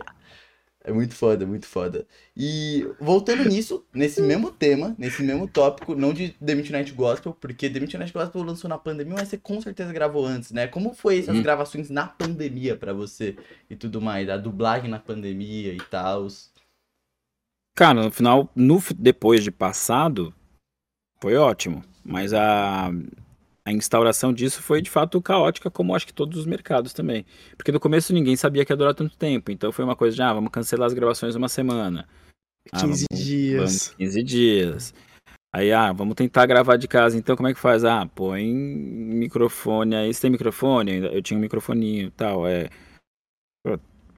Como eu me arranjei, meti o varal em cima da mesa, cobri com o edredom, fiz uma cabaninha lá, gravei, mas gravei uma vez, gravei duas, e aí, meu, no meio da sala, assim, sua casa desmontada. Mais 15 dias. Meu, tem que investir no negócio. Aí E aí hoje em casa peguei uma você cabine tem. de audiometria. E Ah. o meu computador, o microfoninho. Hoje eu tenho, hoje eu gravo muito mais de casa do que presencial. Os estúdios estão forçando uma barra para voltar presencial. Até entendo o desejo deles, tal, porque eles investiram em, em equipamento, tal, não sei o que, mas a gente também, no final das contas, né? Agora Uhum. é uma questão de demanda. Se tiver muito trabalho, o cara não conseguir botar na parte física dele, ele vai, vai topar remoto. Senão, ele vai querer que você vá até lá para justificar o investimento que ele fez na cabine dele. E a gente tá vivendo essa briga nesse momento. se Os estúdios dando essa opção. Ah, pode ser remoto, pode ser presencial, pode ser. É porque dublagem, querendo ou não, não precisa ter a pessoa lá, né? Você consegue monitorar, principalmente o diretor consegue monitorar online de boa. Exatamente. É, o diretor, é que- eu acho que poderia ficar remoto sempre. Mesmo se o ator quiser ir presencial, o diretor não precisa, cara. E de forma alguma. Na dublagem, pelo menos. Uhum. É que é, é fácil. engraçado ver isso, né? Porque a gente, agora, né, que vocês já investiram, e assim, eu acredito que muitos é, dubladores já têm os mesmos equipamentos que tem no estúdio, né? Por exemplo, você tem uma cabine de audiometria. É, mas eu não tenho um Neumann com uma ponta de diamante, não sei o quê. Tem certas coisas que não vai dar pra fazer aqui. Tipo, se eu Uhum. for fazer uma cena de grito absurda, aí, meu, vai estourar, vai fritar, não, não tem como, assim. Mas acho que é justamente por isso, tem uma opção. Isso aqui é meio um. Não, é, não dá pra chamar de quebra-galho, porque são equipamentos profissionais. Mas tem produtos e produtos, entendeu? Portanto, é isso que Uhum. os estúdios exigem. Tem, eles, os próprios estúdios classificam AAA, AAB, não sei o que, aquelas coisas que são globais, que vão ser lançadas, que vão pra cinema, não sei o que. Isso, meu, vai lá. Agora o reality show do documentário do sexto canal do. Meu, não Uhum. fica, não é, uma- não é um som tosco. E também porque isso vai ser tocado provavelmente num celular, ou num fone de ouvido duvidoso, ou numa televisão com alguém com as coisas ligadas ao mesmo tempo. Acho que esse preciosismo também tem que ser meio. é, Óbvio, não dá pra chutar o balde e gravar do celular no banheiro, porque muita gente também fez essa sacanagem, entendeu? O cara foi lá, mandou, ele alugou um estúdio e gravou o teste, e gravou a amostra. E aí mandou pros estúdios o que ele gravou no estúdio. E depois começou a gravar de casa. Quando eu recebi as escalas, ele não tinha feito nada, tava gravando com puta áudio tosco. Mandou só o áudio do teste bom. Tem uma galera que fez isso também. Tem de tudo, né? É, Então, é, são então- pessoas, são pessoas trabalhando, tentando se relacionar, mano. Tem de tudo, só tem maluco. O, principal, principalmente essa, essa área mais de arte, né? Que, querendo ou não, arte já sofre muito preconceito quando você fala, ah, eu sou ator, ah, Sim, eu sim. sou dublador, ah, eu trabalho em, em set de filmagem de cinema. O pessoal já olha assim e fala, ah, olha lá, quem quer ter vida mole. É, acho que. é, Aí, aí, pô, hoje, hoje aconteceu um negócio é, na minha faculdade que vieram da, na, na nossa turma, né? Que era a sala de cinema, e aí falaram, tipo assim: olha só, gente. Ó, vieram reclamar da turma de cinema, falaram que estavam fumando na escada. E aí, e o professor falou: Olha, eu conheço meus alunos, eu sei que aqui não foi. Mas eles estão jurando que é do cinema. Porque dentro da É, própria tem- faculdade a gente tem essa fama, que é uma Sim, bosta. É, tem um estereótipo do artista, né? Isso eu acho que esberra em todo, todas as artes em geral mesmo. Mas Uhum. dá pra também, acho que é uma coisa antiga, assim, não sei se é tão. Óbvio, as pessoas podem usar isso, você tá dando um exemplo prático do que tá acontecendo nesse exato momento. Mas é Uhum. antigo, ainda mais no ambiente universitário, acho estranho isso acontecer assim. Então, é que, tipo, tem muito. Fosse É quem que, fosse, né? Sei lá. é que também tem uns cursos que. É uns cursos que é do pessoal que é mais de exatas, né? Sim. Que aí é o pessoal que é, sei lá, pessoal de aeronáutica, pessoal de, de ciência, é, acho que é ciência aer- aeronáutica. Tem pessoal de direito, que aí, sei lá, mano, esses caras eles são muito chatos com a gente. A gente não faz nada. Uhum. Eles ficam, tipo. É. É, mas aí acho que é ser humano mesmo, é briguinha, briga interna da faculdade mesmo. Os caras vão É, pra cima dos artistas, né? Vão chamar os vão pra cima dos artistas. Uhum. Ô, ô, Fábio, como funciona, né? Você várias vezes menciona seus trabalhos, você mencionou várias vezes seu trabalho de direção. A gente não perguntou como funciona, né, Pra você, como funciona uma direção aí de, de dublagem, como você, você faz todo esse processo e tal, tal e tal. tipo, O diretor, ele recebe o filme antes, ele assiste antes, ele recebe o roteiro traduzido, e aí ele, ele é o cara que primeiro dá essa primeira assistida e já meio confere como é que tá a tradução, se o texto, tá- se tá faltando alguma coisa, se alguma fala tá trocada, se tá faltando alguma placa que precisa ser lida. E aí, enquanto ele assiste, ele vai escalando o filme, ele vai vendo qual ator vai dublar, qual, qual dublador vai dublar qual ator. Os protagonistas, os coadjuvantes e o elenco de apoio. Dentro do elenco de apoio, eu posso fazer uma permutação. Eu posso colocar o mesmo dublador para fazer até quatro personagens, se ele falar até 10 anéis. Então tem uma matemática aí que começa a ficar meio complicada, ainda mais para eu que sou de humanas também. Então você começa a falar, puta, então eu posso pegar esse dublador que tem que ser meio coringa, ele pode ser capaz de fazer vozes diferentes, aí ele faz aquele aquela liga, aquele rádio de polícia, aquele porteiro e aquele vendedor de cachorro quente. Eu vou botar aquele outro cara, fazer isso no final, escalar e entregar pro estúdio com a programação. Tipo, ó, pra esse personagem eu preciso de três horas de estúdio. Pra esse outro personagem eu preciso de duas. Pra esse eu preciso de meia hora. eu Preciso... Entrega pra menina da produção, que é essa que se lasca. Porque ela tem que marcar horário com esses caras, de segunda a sexta, das 8 às. No seu horário. Vai, meu horário normalmente era de manhã, das 8 às 2. E marcar com eles. Meu, quando é que você pode vir aqui gravar duas horas pra gravar pra mim? Porque todo mundo PJ, todo mundo vai em dois, três estúdios por dia diferente, assim. Ou às vezes não faz nada, ou às vezes faz 10 horas, às vezes não faz nenhuma. É muito instável. assim. Mas então, tipo, você, pra dublagem, trabalha de segunda a sexta. Não, se o cara chamar de sábado e todo mundo tiver afim, agora não tem mais essa. Ainda mais com remoto, trabalha quando tiver trabalho. Mas, os, Ah, estúdios tá. mais os estúdios mais clássicos, assim, tem horário. Normalmente é das 8. Tem gente que faz das 8 às 22. Um período das 8 às 2, outro período começa das 2 e vai até às 10. Uhum. A, a TV Group faz isso, a Vox pega das 8 às 3 e das 3 às 10. Não, a TV Group vai até às 8, a Vox vai até às 10.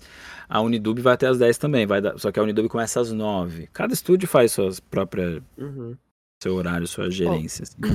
Uma coisa que eu acho muito engraçado nesse bagulho aí, que, né, também desse negócio de artista e tal, não sei o que, meio vagabundo, é, é engraçado que dentro da, da, de- dos trabalhos, eu acredito que, os que mais têm carga horária são os que são chamados de vagabundo, né? Porque assim, você Sim, falou, sim. tem trabalho, tá fazendo. Não tem muito essa É, de horário. sim. E a, e a diária padrão para set de, de filmagem, né? Tanto para série, para filme, são 12 horas. Exato. E são 12 horas de segunda a segunda. Né? Sim. Tipo assim, óbvio que tem um dia na semana que você tira de folga, e um Sim, no sim. mês tem que ser um domingo, mas assim, pô, são seis dias de 12 horas de trabalho na por semana. Sim, exato. E é, e é, É, engraçado tem que, que ser ainda tem- regulamentado. entendeu? E além É. de tudo, não é regulamentado direito. Se for ver, se for no SATED aí do Rio de Janeiro e procurar a tabela do piso sindical da hora do diretor, a hora do contra-regra, assim, meu, isso não é cumprido. O- Mesmo. uma É coisa isso. que a gente que a gente que agora a gente tem estudado mais, né? Tipo, que eu tenho estudado mais, foi em produção. E aí a gente trabalha muito baseado na nas leis de incentivo, né? Principalmente a Rouanet, que é para curta e média metragem. Sim. A, aí lá a gente tava vendo, né, que se você for usar essas leis de incentivo, você é obrigado a usar o, o, o piso do Sindicine, Sim, de que eu, cine. Sindicine eu acho que é de São Paulo, né? E o São- Sindicave é sim, aqui do sim. Ral. É, e o Sim, Sindicave é aqui do Rio.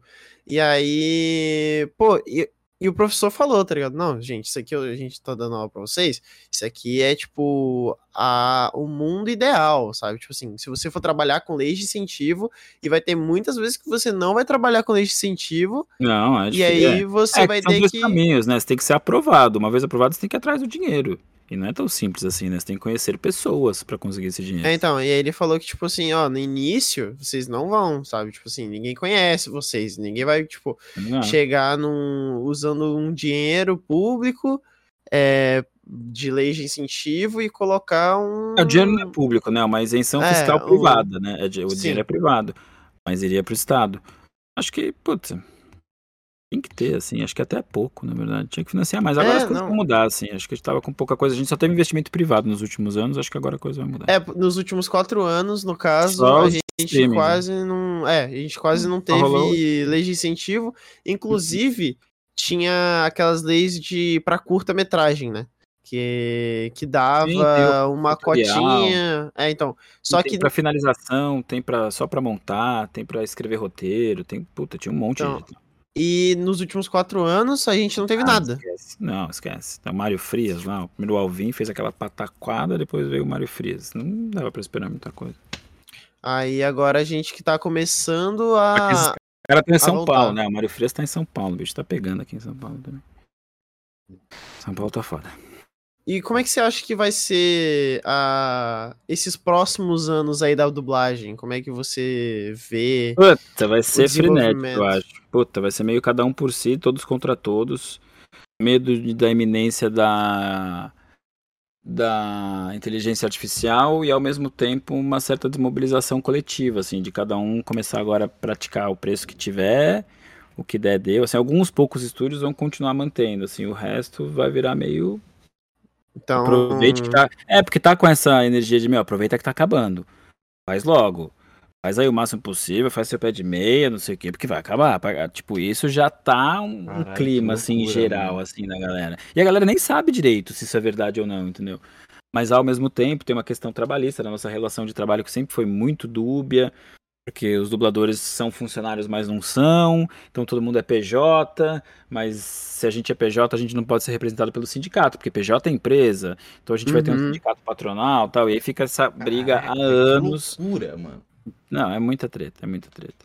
E os Nossa. estúdios querendo, os distribuidores querendo cada vez fazer mais cortes, cada vez pagar menos, cada vez mais se conseguir que um programa de computador realize o trabalho, bora fazer, né? Uhum. Acho que a ideia é Caraca. essa. Então a perspectiva é boa e é trágica ao mesmo tempo. Tem trabalho? Tem. Tá rolando produção? Tipo, mas ao mesmo tempo até os streamings estão enxugando, né? Tem muito mais cancelamento do que renovação. Teve um boom, assim, todo mundo apareceu falando, nossa, meu catálogo é incrível, olha o que eu tenho, olha o que eu tenho, olha o que eu tenho. Tá renovando quase um terço. Então, Netflix demitiu gente pra caramba, Amazon demitiu gente pra caramba, os roteiristas, se não me engano, fecharam uma greve agora pro dia 1 de maio nos Estados Unidos. Esse rebote a gente sempre recebe com um ano de atraso, assim. Se eles param lá em maio, pode ter certeza que daqui a um ano no Brasil vai ter um bruf, uma queda de dublagem também. Então as Caraca. perspectivas não são muito boas em campo de em nenhum dos aspectos, mas eu acho que é nem só da dublagem também, viu? No aspecto social, é, cultural, econômico, é, é, como é que é de, de clima, clim- climático. A gente tem que, de fato, dar, pensar muito no que está acontecendo mesmo, porque a gente parece estar uma abstração esquisita, assim, meio fingindo, como é que é, dissimulando, assim, não tá vendo e tá chegando cada vez mais perto do, do fundo do poço, assim. E não é só na Ô. dublagem, assim, é meio coletivo. É uma merda, né? Sei lá. É do mundo sim. inteiro, né? Tipo, a gente tá chegando no cyber. Bizonho. Ou, é, ou a gente para e, meu, toma de assalto uma galera aí e fala, olha, isso aí não é de vocês não, isso aí é de todo mundo. Ou não vai ter jeito. É, mano. É isso. É, camarada Então- Fábio Lucindo aqui. É, só assim, cara. Não há outro caminho. Não, não é Uhum. possível que tanta gente, tanta gente concentre tanta, tanto, É, tanta coisa e então, tanta gente não tenha nada. assim, Tá não- na não é hora possível. de distribuir essa parada e a gente começar a trabalhar no social aí, né? Eu acho que é mais por aí mesmo. Uma renda universal, uma coisa. Uhum. Mas difícil, né? O, o cenário aponta extremamente É. pro contrário. Só tem maluco comprando e fazendo arma que nem louco, um querendo explodir a cabeça do outro. Uhum. É A foda. gente tá pegando. Aí. E aí o Brasil se parece, acaba parecendo um lugar de esperançoso, assim. Tô esperançoso, particularmente com o Brasil. Acho o Brasil um puta país, acho o país mais foda que tem. Até em arte, Cara, cara. Quanto tem- artista foda, Não, coisa tudo, foda tudo, que a gente o produz, povo, tá ligado? A o, o território, tudo, tudo. Até a história de merda, acho que nos coloca no lugar de fala hoje perante o mundo de, meu, cala sua boca, você espera, agora que a gente vai falar o que tem que fazer. Sabe, até isso, até tá Uhum. todas as merdas que acab- co- acontecem, assim. É um país muito rico, muito plural, meu, o povo é muito, acho, meu, acho muito foda, muito foda. A gente tem nossos problemas, óbvio, mas é que isso é muito grande, é muita gente. E é um país muito foda, mano, muito foda. A gente sustenta o mundo em vários aspectos, assim, desde a gente é tratado como fazenda até hoje ainda e continua gerando lucro, continua gerando lucro. Os caras vêm, extrai, vem, extrai, vem, extrai, e continua fazendo, continua fazendo não para. Não, e a, e a gente E a também gente tá foi. vendo uma alteração de ordem mundial aí louca que o Brasil pode dar muito bem, assim. Muito bem. E, o, e é uma parada também que a gente vê que a, a dublagem de alguns outros países são, tipo, muito. Não, principalmente, é, eles não, não tinham muito trato, principalmente nos Estados Unidos. A dublagem americana sempre foi muito tosca. Por quê? Porque eles. Eles, tudo produção local.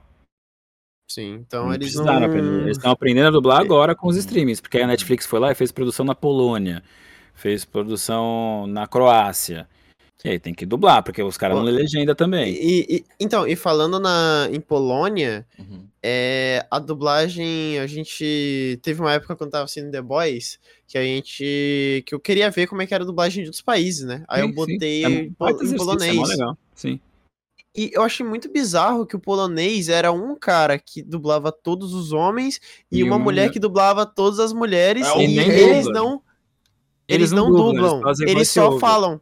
Exato. over. Eles, tipo assim, vai passando o áudio de, de fundo e eles vão, tipo, falando, tá ligado? Tipo assim, você tá falando com maior emoção aqui e eu tô, tipo, repetindo sem emoção nenhuma aqui, ó. Tipo, ah, tô, tô, tô, É o tô, tô, voice tô. É é o que a gente chama de voice over. Nossa, mano. Cultural. Os caras consomem assim. Rússia também é assim. Porra, tá ali, É, mano. Podem até. Itália é difícil. Itália é que agora tá mudando também, mas na Itália tudo, a grande maioria é dublado. Espanha, meu, dubla em, tre- dubla em catalão, dubla em espanhol e dubla, dubla três vezes. É, França acaba dublando tudo na Bélgica porque é mais barato. É, É, Portugal dubla muito pouco, só dubla animação Disney, assim, infantil, o resto tudo legendado na TV aberta. Cada país se relaciona com a dublagem. peraí, é legendado na TV aberta? Em Portugal, pra caramba.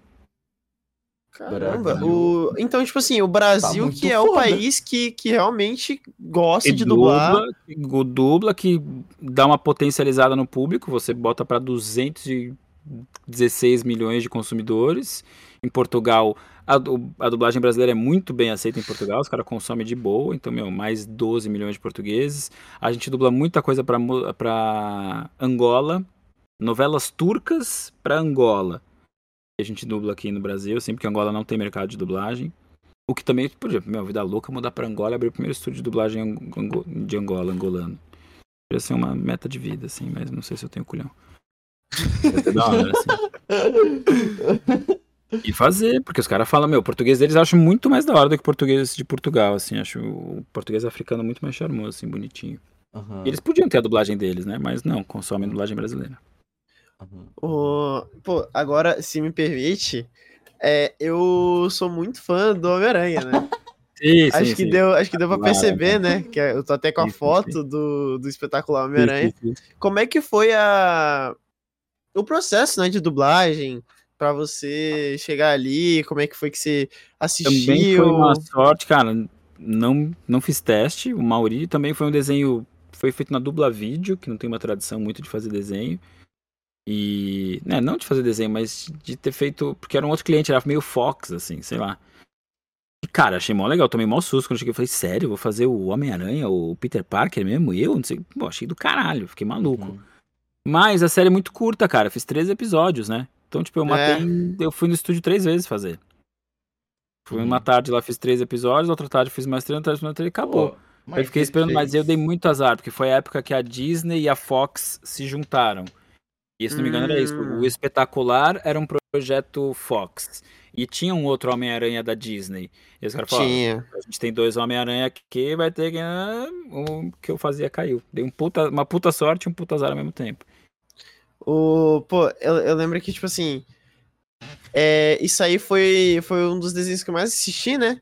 Que... Passava no SBT, né? Era, acho que É. passou no SBT. E é isso, meu, só 13 episódios. Ou seja, você assistiu e reassistiu muito. Eu assisti e reassisti muito. Então, que, pô, era. Eu, se eu não me engano, saiu mais episódios. Tipo. a- não, não sei quando foi.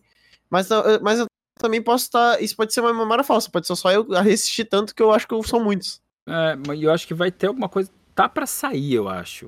Uma É, coisa eu acho que frente, parada eu acho assim. que tá Porque, pra cara, sair. Tipo, nossa, eu gostava muito que ele era o. Eu ele é muito que- estilizado. De que ia retomar o espetacular, assim, acho que ia Uhum. sair, tá pra E sair. você vai ser homenageado, então, né? Porque, o, assim, é modo de dizer, né? Mas vai rolar agora o novo, o, o novo Aranha Verso, né? E um dos que É, tá no se- teaser é o do. É o espetacular. É o Eu espetacular. não sei, mas não me chamam, até agora não me chamaram pra fazer nada. Não, eu achei genial, mas não me chamaram, não. É, deve ser mais O que acha legal, eu né? sei que saiu, anunciaram que vai ter o anime do Scott Pilgrim. E eles Hum. colocaram os atores do filme pra fazer a voz original. Uhum. Pô, tipo, eu parei hoje de dirigir, mas se isso cair na minha mão, eu paro meu sabático e volto. Que foda. Ah, Aí você eu parou hoje, mas também depende, né? Ah, se, então, se for Scott Pilgrim, eu volto. não, não. E foi Scott Pilgrim. O... E qual, qual seria um outro personagem assim que você falasse. Mano, se caísse na minha mão, eu largava também o meu, essas minhas férias que eu decidi tirar. Bart Simpson. sabá- O Bart Simpson? Qualquer coisa do Simpsons eu achar do caralho. Simpsons eu acho muito foda, acho um puta desenho da hora. E é Rio de Janeiro, assim, nunca fiz nada. Você acha foda? Simpsons, assim.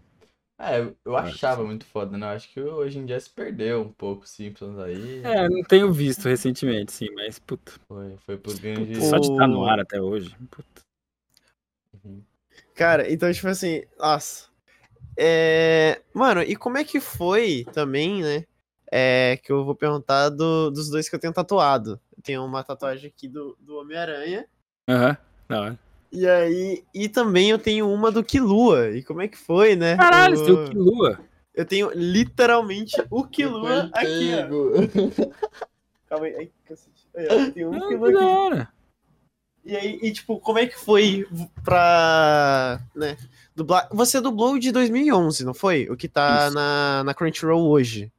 Puta, não sei se é o que tá na Crunchyroll. Fiz, fiz na Alamo ainda, bem antigão, assim. Uhum. Não sei, a gente dublou, tipo, 2000 e pouco, talvez, será? Bem, a época Animax mesmo, bombando. Na época que, mesma época que fez Príncipe do Tênis, tipo, tava tudo, foi tudo no mesmo bolo. Uhum. Aí, mas aí foi, foi, como é que foi trabalhar, né, com, com... Eu gostava do São- personagem, eu gostava do poder dele, gostava da história dele, né? Da família, meio rejeitado, e o skate, Uhum. ioiô.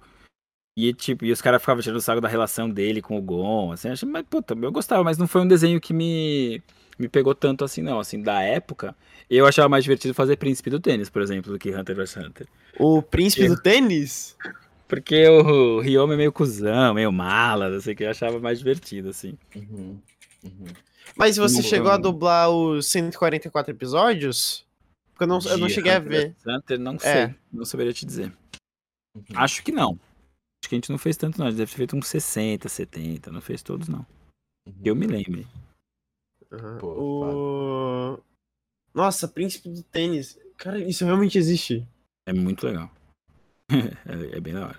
Fábio, tem um. Caralho, eu não, eu não conhecia esse, não. Eu não sabia que tinha um anime de tênis. De tênis, é, pô, e, putz, é emocionante. É emocionante. Eu vou Tem um de vôlei também que a galera gosta, não tem? Tem, o Haikyuu. Ai, que. Eu vou puxar uma aqui, mano, porque não deu pra não notar. E assim, é uma das minhas obras favoritas e meu anime favorito. Você tem aí em todo o seu quarto aí até então que eu consigo ver nesse quadrado. One Piece. E eu tô ligado que você dublou Ah, o- não, mas Chopper isso antigo. é, é minha, minha esposa, a Luísa, que pira, assim. Eu nunca assisti, assim, não, não sou muito chegado, não. A Luísa, morre, assim, é louca por One Piece. Louca, louca. Você o Doente, Chopper, não? tatuou, Tipo, Dublei um chopper meio toscão, é, meio... Fiz três, quatro episódios, e aí a gente, bem na hora que eles pararam. Na primeira dublagem, eles fizeram, acho que, de One Piece. eles fizeram 100 episódios, eu acho, e aí parou, eu entrei no Mas 98. você você dublou o Chopper do. O de agora da Netflix? Não, não, no começo. Agora na Netflix eu fiz o... Não, não fiz ninguém, fiz só os filmes. De quem No sabe? filme você faz o. No filme você faz o Chopper? Sabo. O o Sabo? Sabo. Porra, Caralho, que foda! o É Sabo. o, irmão, é o irmão do Ruffy, não é? É, É. o irmão do... Você tem que assistir essa porra, Fábio, mano. É muito pica o One Cara, Piece, cara. Tá hum, perdendo, mano. Ou lê, né? Ou lê. Ah, É. se você lê, no você- metrô. Não, no metrô ele morre. Não, então as coisas de mar aí, não- não- botou na água, já me perdeu. Ah, Botou- é porque Mas você ele. É o porque ele tem. Ele porra. fica. Mas eu fui. Exato, mas o peixonato tava lá dentrinho da navezinha dele, assim. Ele voa. É Não, verdade. voa, Voar ele não- pra ele é suave. O O problema é. peixonauta não carro. nada, ele voa. Que brisa Verdade, errada. né? Falando em peixonauta, esse é o meu nome no Valorante. Não, o peixonato é da hora. Mano, O peixonauta é muito comecinho desse- zica, mano. Desse momento de animação nacional, assim, no Brasil. Já meio começou a ter uma imposição por Verdade. lei e tal. Foi o primeirão, assim. E verdade, e quais foram, assim, os trabalhos é, 100% BR, assim, que você, tra- que você fez e você falou, puta, que maneiro, porque Peixonauta, ele é uma animação que ela é, É, 100% 100%. brasileira, né? Sim, Ela é escrita, animada, tudo aqui no Brasil. Quais Sim. foram os outros trabalhos que você também, tipo, chegou assim e falou, puta, velho, isso aqui é maneiro, velho. Porra, tá, Fiz tá umas da hora. no sítio do Pica-Pau Amarelo, quando teve, que, que era nacional também. Depois fiz... Animação, Under, né? Under- Animação. Do- Under Undergrounds, teve duas temporadas. Você, foi, o- você foi o protagonista do... Não, era o Lud, eu fazia o Lud. O protagonista O Lud é o era Arthur. O baixista, meio narigudo. Roxinho. Você que fazia o baixista? É, fazia ele, fazia a avó dele. A avó dele? Mó da hora. Esse personagem era legal pra caralho, a avó do Lud. Muito louco. Caralho, é que, tipo assim, bom. eu, eu- esse, esse desenho ele é um pouco mais atual, né? É. O Under Underground, então eu não cheguei a ver. Mas a minha sobrinha assiste Under Underground. Sim, eles têm- fizeram aninhos. Umas músicas muito boas, assim, a trilha sonora é muito boa. Com Arthur Berg, Berges e a, Ana, a Bruna Guerran cantando. Muito Uhum. foda, muito foda. Seria E pica você 100% não- nacional, assim. Seria Tá na- passa na TV não- Cultura. Eu acho que ele passa de todo dia na. TV Cultura. Eu, eu lembro que. Eu não, não sei se. É que eu vi assim de relance, né? Mas ele também não passa na, naquele desenho. Naquele canal da Disney. A, Hum, não sei. Aquele que é mais. Que tem um cachorro lá, aquele cachorro. Jetix, sei lá, mas não sei. Eu não tenho. Não, Jetix é o antigão. Antigão. É, eu tô totalmente por O fora. Jetix, o Jetix, ele. O Virou outra Jetix coisa virou, depois, né? virou Disney XD. E depois Perfeito. de Disney XD virou outra coisa que já não é mais. Não, ou, ainda é Disney XD, não, não. Ainda é XD, né? É, acho que ainda é. Mas agora tem Disney Junior também, tem um monte de canal. Uhum. Verdade, o dentro do. E pô, como é que foi a. Assim, do. As pessoas mais icônicas que você chegou a conhecer aí por causa do mundo da dublagem, tipo, os. Sabe, tipo, os dubladores que você olha assim e fala, putz, mano, trabalhar com esse cara foi da hora. Ah, eu até hoje gosto de. acho que trabalhar com o Campanile é foda pra caralho. Trabalhar com Luiz Carlos de Moraes acho foda. Trabalhar com o Walter Cruz eu acho foda. Com a Lucinha eu acho da hora pra caramba. Puta, eu gostava muito de trabalhar com a Nair, com a. Ah, meu Deus do céu. Com a Isaura Gomes, porra, era do caralho. O, e você também, é pelo menos você comentou, né? Você chega a ter uma relação de amizade com o Charles Emanuel? Não, o Charles eu nem conheço. A gente se conheceu, a gente se viu acho que duas ou três vezes na vida, assim. Ah, porque ele mora aí no Rio também, né? Hum, ah, Nunca é verdade. Trombou pouquíssimo. Uhum. Ele encontrou a Luísa esse fim de semana, eles foram pra Porto Alegre e eles se conheceram. Nossa, o, o, o Charles Emanuel é um outro dublador brasileiro que, tipo, pô, tem tanto renome quanto, quanto você, tá ligado? Tipo, é muito bizarro ele, que... não, ele dublou de moleque também, né? Ele é figura É, pra caralho. então. É, são esses caras que dublou. Dublou a criançada, né? E os caralho todos. É, exato, é a versão carioca, né? Ele tava no- Uhum. também, era, cresceu na mesma época, ele deve ter a minha idade também, deve ser um pouco mais novo. É, eu acho que ele tá com 37. É. Eu acho. Foi tirado no meio do rabo essa informação. Mano, e, e agora quem tá, quem tá começando na dublagem, assim, que dica você daria pra essa pessoa, Fábio? Na parte técnica ou na parte social? Ah, um, Ah, um recado dois, aí pra... Tipo assim, pô, tá começando agora, o que, que você tem que ter na cabeça? Tipo, qual a, a Cara, mentalidade que que você vai acha que é? ser que, que é um mercado de trabalho cruel quanto qualquer outro, cada vez mais, assim, que é difícil, que não é um mar de quem vem de falando que você vai ser um. Vai conseguir dublar e viver disso em meses, em menos de um ano, tá mentindo, assim, é difícil, assim, é árduo. É muito concorrido, é, o trampo é difícil, então tem que estar tá afim mesmo, tem que, acho que isso, não, não... Garra, né? É, tipo, leva em paralelo, sabe? Vai fazendo outras coisas até que um dia a dublagem, se você bater e virar, ela vai te sugar pra um vortex maluco e você vai ter que deixar de fazer outras coisas por causa da dublagem. Mas até lá, cara, vai fazendo outras coisas, porque não dá, não, é muito instável, cara. Não, não, não há garantia de uhum. nada. Além de tudo que é um mercado que tá a ponto de acabar. Na parte. Acho que, mas vai demorar. Na parte técnica, cara, compreensão de texto leitura em voz alta, articulação de ter, sabe, entender e escuta, escuta, sem ansiedade, embora seja um trabalho que te demande, fabril, cara, assiste a cena, escuta, vê o que o cara fez, assiste mais uma e, porra, compreensão de texto, né, lê as coisas em voz alta, por que pareça, assim, a galera tá chegando formada em não sei quantos cursos, não sei o que, com DRT, pessoal meu, com DRT, não sei o que, isso vai compreensão de texto, assim, leitura básica, assim, uma coisa que eu cara, eu não, eu não tenho que ensinar para esse cara a dublar, eu tenho que ensinar para esse cara a ler. Tenho que ensinar para esse cara a compreensão de texto, tem que ensinar... Tá meio complicado, assim, tá quase assustador. Uhum. Então, acho que é isso, formação. É, é, mas é forma, ser, as né, pessoas, porque... porque... as pessoas não leem mais, não escrevem mais, é. não só, só clica, Teve só vai. Só... da pandemia também, que muita claro, gente se afastou claro. de estudos, caralho, todo. Então é meio ficar ligeiro mesmo. E Puta, e afim e persistência. é o que você quer, vai pras cabeças. Assim, tem trabalho. Tem, uhum. Se você chegar, fizer um puta teste, se você fizer uma escala, os cara te chamou, você fez uma puta escala, ele vai te chamar de novo, pode ter certeza. Mas tem que ir pra cima, assim, tem, tem que fazer uhum. direito, tem que se preparar e tal. Uhum. E tá preparado também pra ser. Conhecer gente escrota, ser maltratado, você tem de tudo, cara. Tem de tudo. Bem-vindo ao, ao, mundo, né? Seres humanos. O... Bem... Não, pode falar, Pix. Ah, tá. Não, eu ia agora mandar o papo filosófico. Você mandou esse daí, agora é a, qual foi a lição de vida que a dublagem te trouxe? Você aprendeu assim, tipo, você leva assim pra sua vida toda, sua mensagem. Você, você morreu agora, você tem que deixar sua mensagem, porra.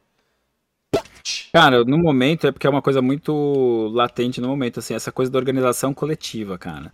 Uhum. O quanto isso é fundamental, do quanto isso fez parte da minha vida, assim, da minha formação enquanto indivíduo, que eu tive muita sorte de estar, tá, de cair nesse meio profissional, esse meio ser tão restrito e essas pessoas se conhecerem, e durante esses 25 anos que eu faço isso, 29, eu ter visto a emergência, vai esse, esse mercado meio emergir assim, e hoje meio ver, acompanhar um pouco do processo de declínio dele, pode-se dizer assim, de como as coisas estão ruindo, assim, como é, fica claro como é importante a organização coletiva em qualquer aspecto, no profissional, no social, no cultural, uhum. que se a gente ficar nessa onda de, meu, é cada um por si, eu sou o homem empresário, eu faço meu horário, eu pago meus impostos e eu mando falácia, mentira, meu. A gente tá todo mundo na mesma, precisa, meu, um mais cuidado com o outro do que competir com o outro. Sei que falar é fácil, mas eu me entendo isso. Sei que a dublagem funcionou, deu certo e foi bom para muita gente, enquanto a gente tava. Não precisa se gostar, eu conselho de camarada. Você não precisa ser amigo do cara, mas você tem um objetivo em conjunto. A gente vai resolver essa questão. E a dublagem durante muitos anos funcionou assim. As pessoas não se amam, não é um uníssono, as pessoas discordam. Mas elas defenderam o trabalho delas durante muitos anos e tornaram isso uma coisa cobiçada. E aí as consequências de outros do mundo em que a gente vive tornou a relação de trabalho precarizada e agora está mais com essa questão tecnológica, é uma coisa que está em vias de acabar. Mas tudo isso para deixar de ser verborrágico falar é organização coletiva, cara. No âmbito que é, é o que nos resta para conseguir alguma coisa de solução e conseguir continuar vivo, só organizado. Se for ficar nessa onda de cada um no seu canto tentando se resolver, não vai rolar. Uhum. Mas assim, quando você chegou nesse, nesse conhecimento, né, do, do... Vamos dar nome ao. Não, porque de moleque. De moleque, assim, não sei, não lembro a primeira assembleia que minha mãe me levou, cara. E minha mãe nem é politizada, minha mãe nada a ver, mas, cara, desde menor de idade eu tava lá no SATED em assembleia, votando, participando, não sei o quê. Foi uma coisa que. Que sempre esteve, sempre fez parte, assim, muito doido, assim. Não foi de família, não foi de. Uhum. Nada. E, Inclusive, você entrou. A minha vida mesmo. É, não você... tenho pai, não tenho família, não tenho mãe na dublagem, nem pai artista, nem nada. Nada, nada. E Sou único, então, né? E você entrou de. Você tava fazendo uma coisinha e falaram, pô, tu tem uma voz bacana. Vai fazer. Não, tava gravando. É, foi, fiz o comercial da Colgate durante um ano e meio, dos meus oito. dos meus seis e meio, dos meus sete aos oito e meio, sei lá. É conhecida do Tiki Tiki Tiki Tiki? Não, a Colgate Menta MFP com calça, o pasta de dente. Ah. Eu fiquei exclusivo da Colgate, eu era o garoto Colgate, só podia fazer propaganda com a Colgate, era o garoto Colgate. É, e aí eu ia, tinha que gravar, gravava as propagandas e tinha aqui no estúdio de locução, lá, Play It Again. E aí lá os caras ficaram de olho, falaram, pô, esse moleque lê, ele interpreta, leva ele pra dublar e tal. Foi por isso, assim. Uhum. É, não, isso, isso é da hora. Agora, falando agora, agora falando sobre um negócio que a gente viu em outro podcast. Que é. Que é. Que vai ser. Que eu acho que era inevitável, né? Que a gente viu você fazendo lá aquele que virou até depois um, um TikTok do Shinji xingando Ah! pra entrar no robô. Sim, sim, sim, sim. E aí, é, aí a gente, né, também. e aí a gente queria saber se você tem permissão, né? Que acho que a gente não sabe se você tem permissão pra fazer a voz do Ash fora de Ah, dublagem. tenho, claro, né? Pô, sim, é, sim. Acho que eu não posso vender ela, mas, pô, a voz é minha, na verdade, né? Aham. E aí, a gente tava pensando aqui o que que a gente. Não sei se pode, né? Se a gente poderia pedir pra você falar alguma coisa com a voz do Ash. E aí a gente chegou à conclusão assim. Pô, você poderia dar, tipo, um recado, assim, fazer um Ash meio amo todas as mulheres, e aí fazer, tipo, uma declaração, assim, para todas as mulheres com a voz do Ash, tipo, como Pra você ama todas as todas. mulheres do mundo. É, como, é, como você ama todas as mulheres, como você. né? pode ser. Pode, pode começar? Pode, pode. A gente- a Cara, gente- deixa eu trocar é que a gente tava achando. É que, tipo assim, a gente tava achando que ia ser um não, tá ligado? Que Uhum. você não É, poderia. Não, eu, Pô, eu quero brincar se disso também. trouxer problemas, eu aviso pra você. Oi, meu nome é Ash Ketchum e eu adoro capturar Pokémon. Mas tem uma coisa que eu gosto mais. Eu gosto de mulher. Ah, a Misty, a May, a Serena, a enfermeira Joy, a policial Jenny. Claro, todas elas. Por que você acha que eu não quero crescer? Porque elas me tratam muito bem. Eu amo essas mulheres.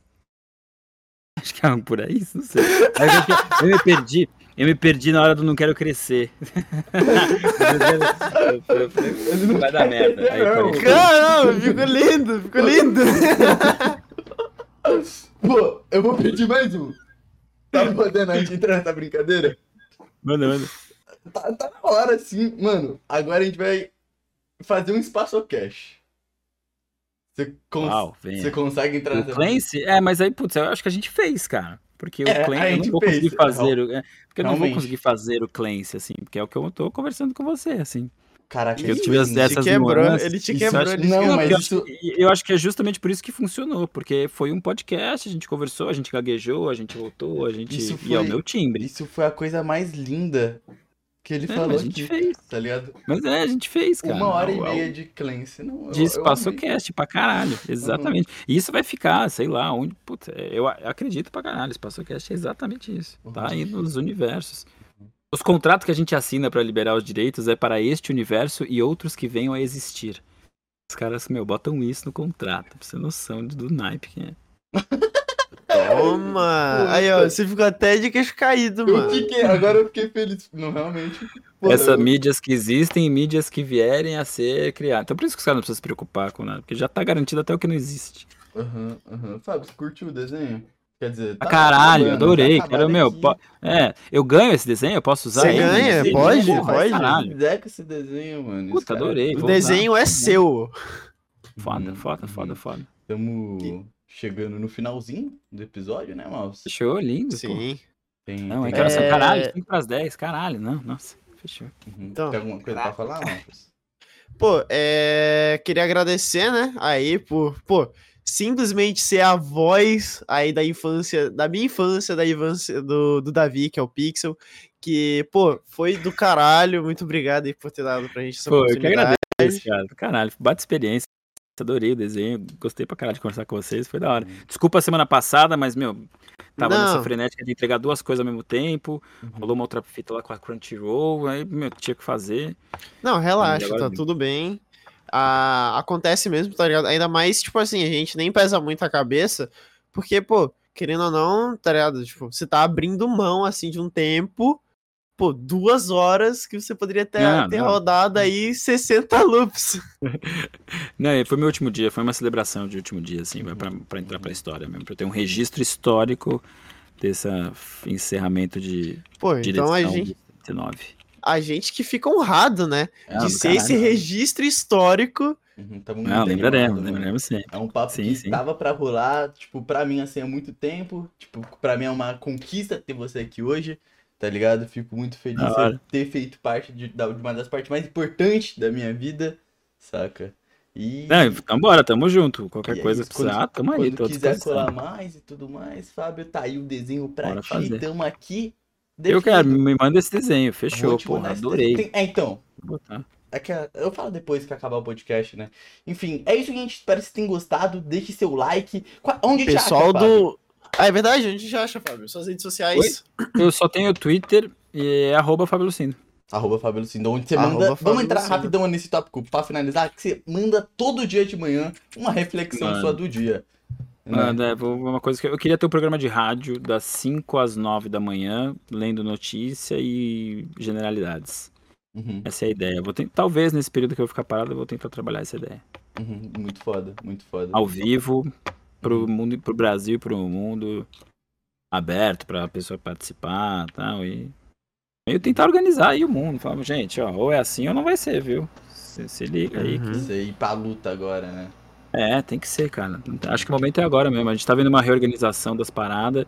Tem que aproveitar esse ensejo, assim. É muito miserável, é uma bosta, vai morrer gente pra caralho, vai ser uma cagada, mas acho que a humanidade vai, vai resistir, assim. A gente, o ser humano é um bicho resistente. Então, Caraca, que. Mas É, não vamos e- deixar só os ricos ficarem, né? Da puta. vamos- Pau no cu do Elon Musk, então, né? Exato, entre outros. Entre outros. E, e o pessoal do Spotify, lembrando mais uma vez, não se esqueçam de avaliar, isso ajuda muita gente. Uhum. É, eu vou ser pai, então vire membro, e não sei Boa. o que, não sei o que lá. No Spotify, se você procurar Fábio e seus Lucindos, é um podcast que eu fiz ano passado, eu acho. Pra Universidade de Coimbra. Os caras tinham um programa lá. É, eu mandava pros caras lá de. pra tocava lá na rádio deles de lá de Coimbra. Se quiser dar uma olhada, me- depois me Ah. fala o que vocês acharam. Ver se eu tenho que voltar com ele ou Uhum. melhor eu ter ficado quieto mesmo. Uhum. Boa, boa. A gente conversa Eu sobre isso. E você, avalie nosso Fechou. podcast e tudo mais. Galera do YouTube, assistiu até aqui, deixa seu like, comenta, né? Porra, que papo foda. Olha o que a gente trouxe aqui, mano. A gente merece comentário, cara. É isso aí, mano. E é onde encontra Malfas?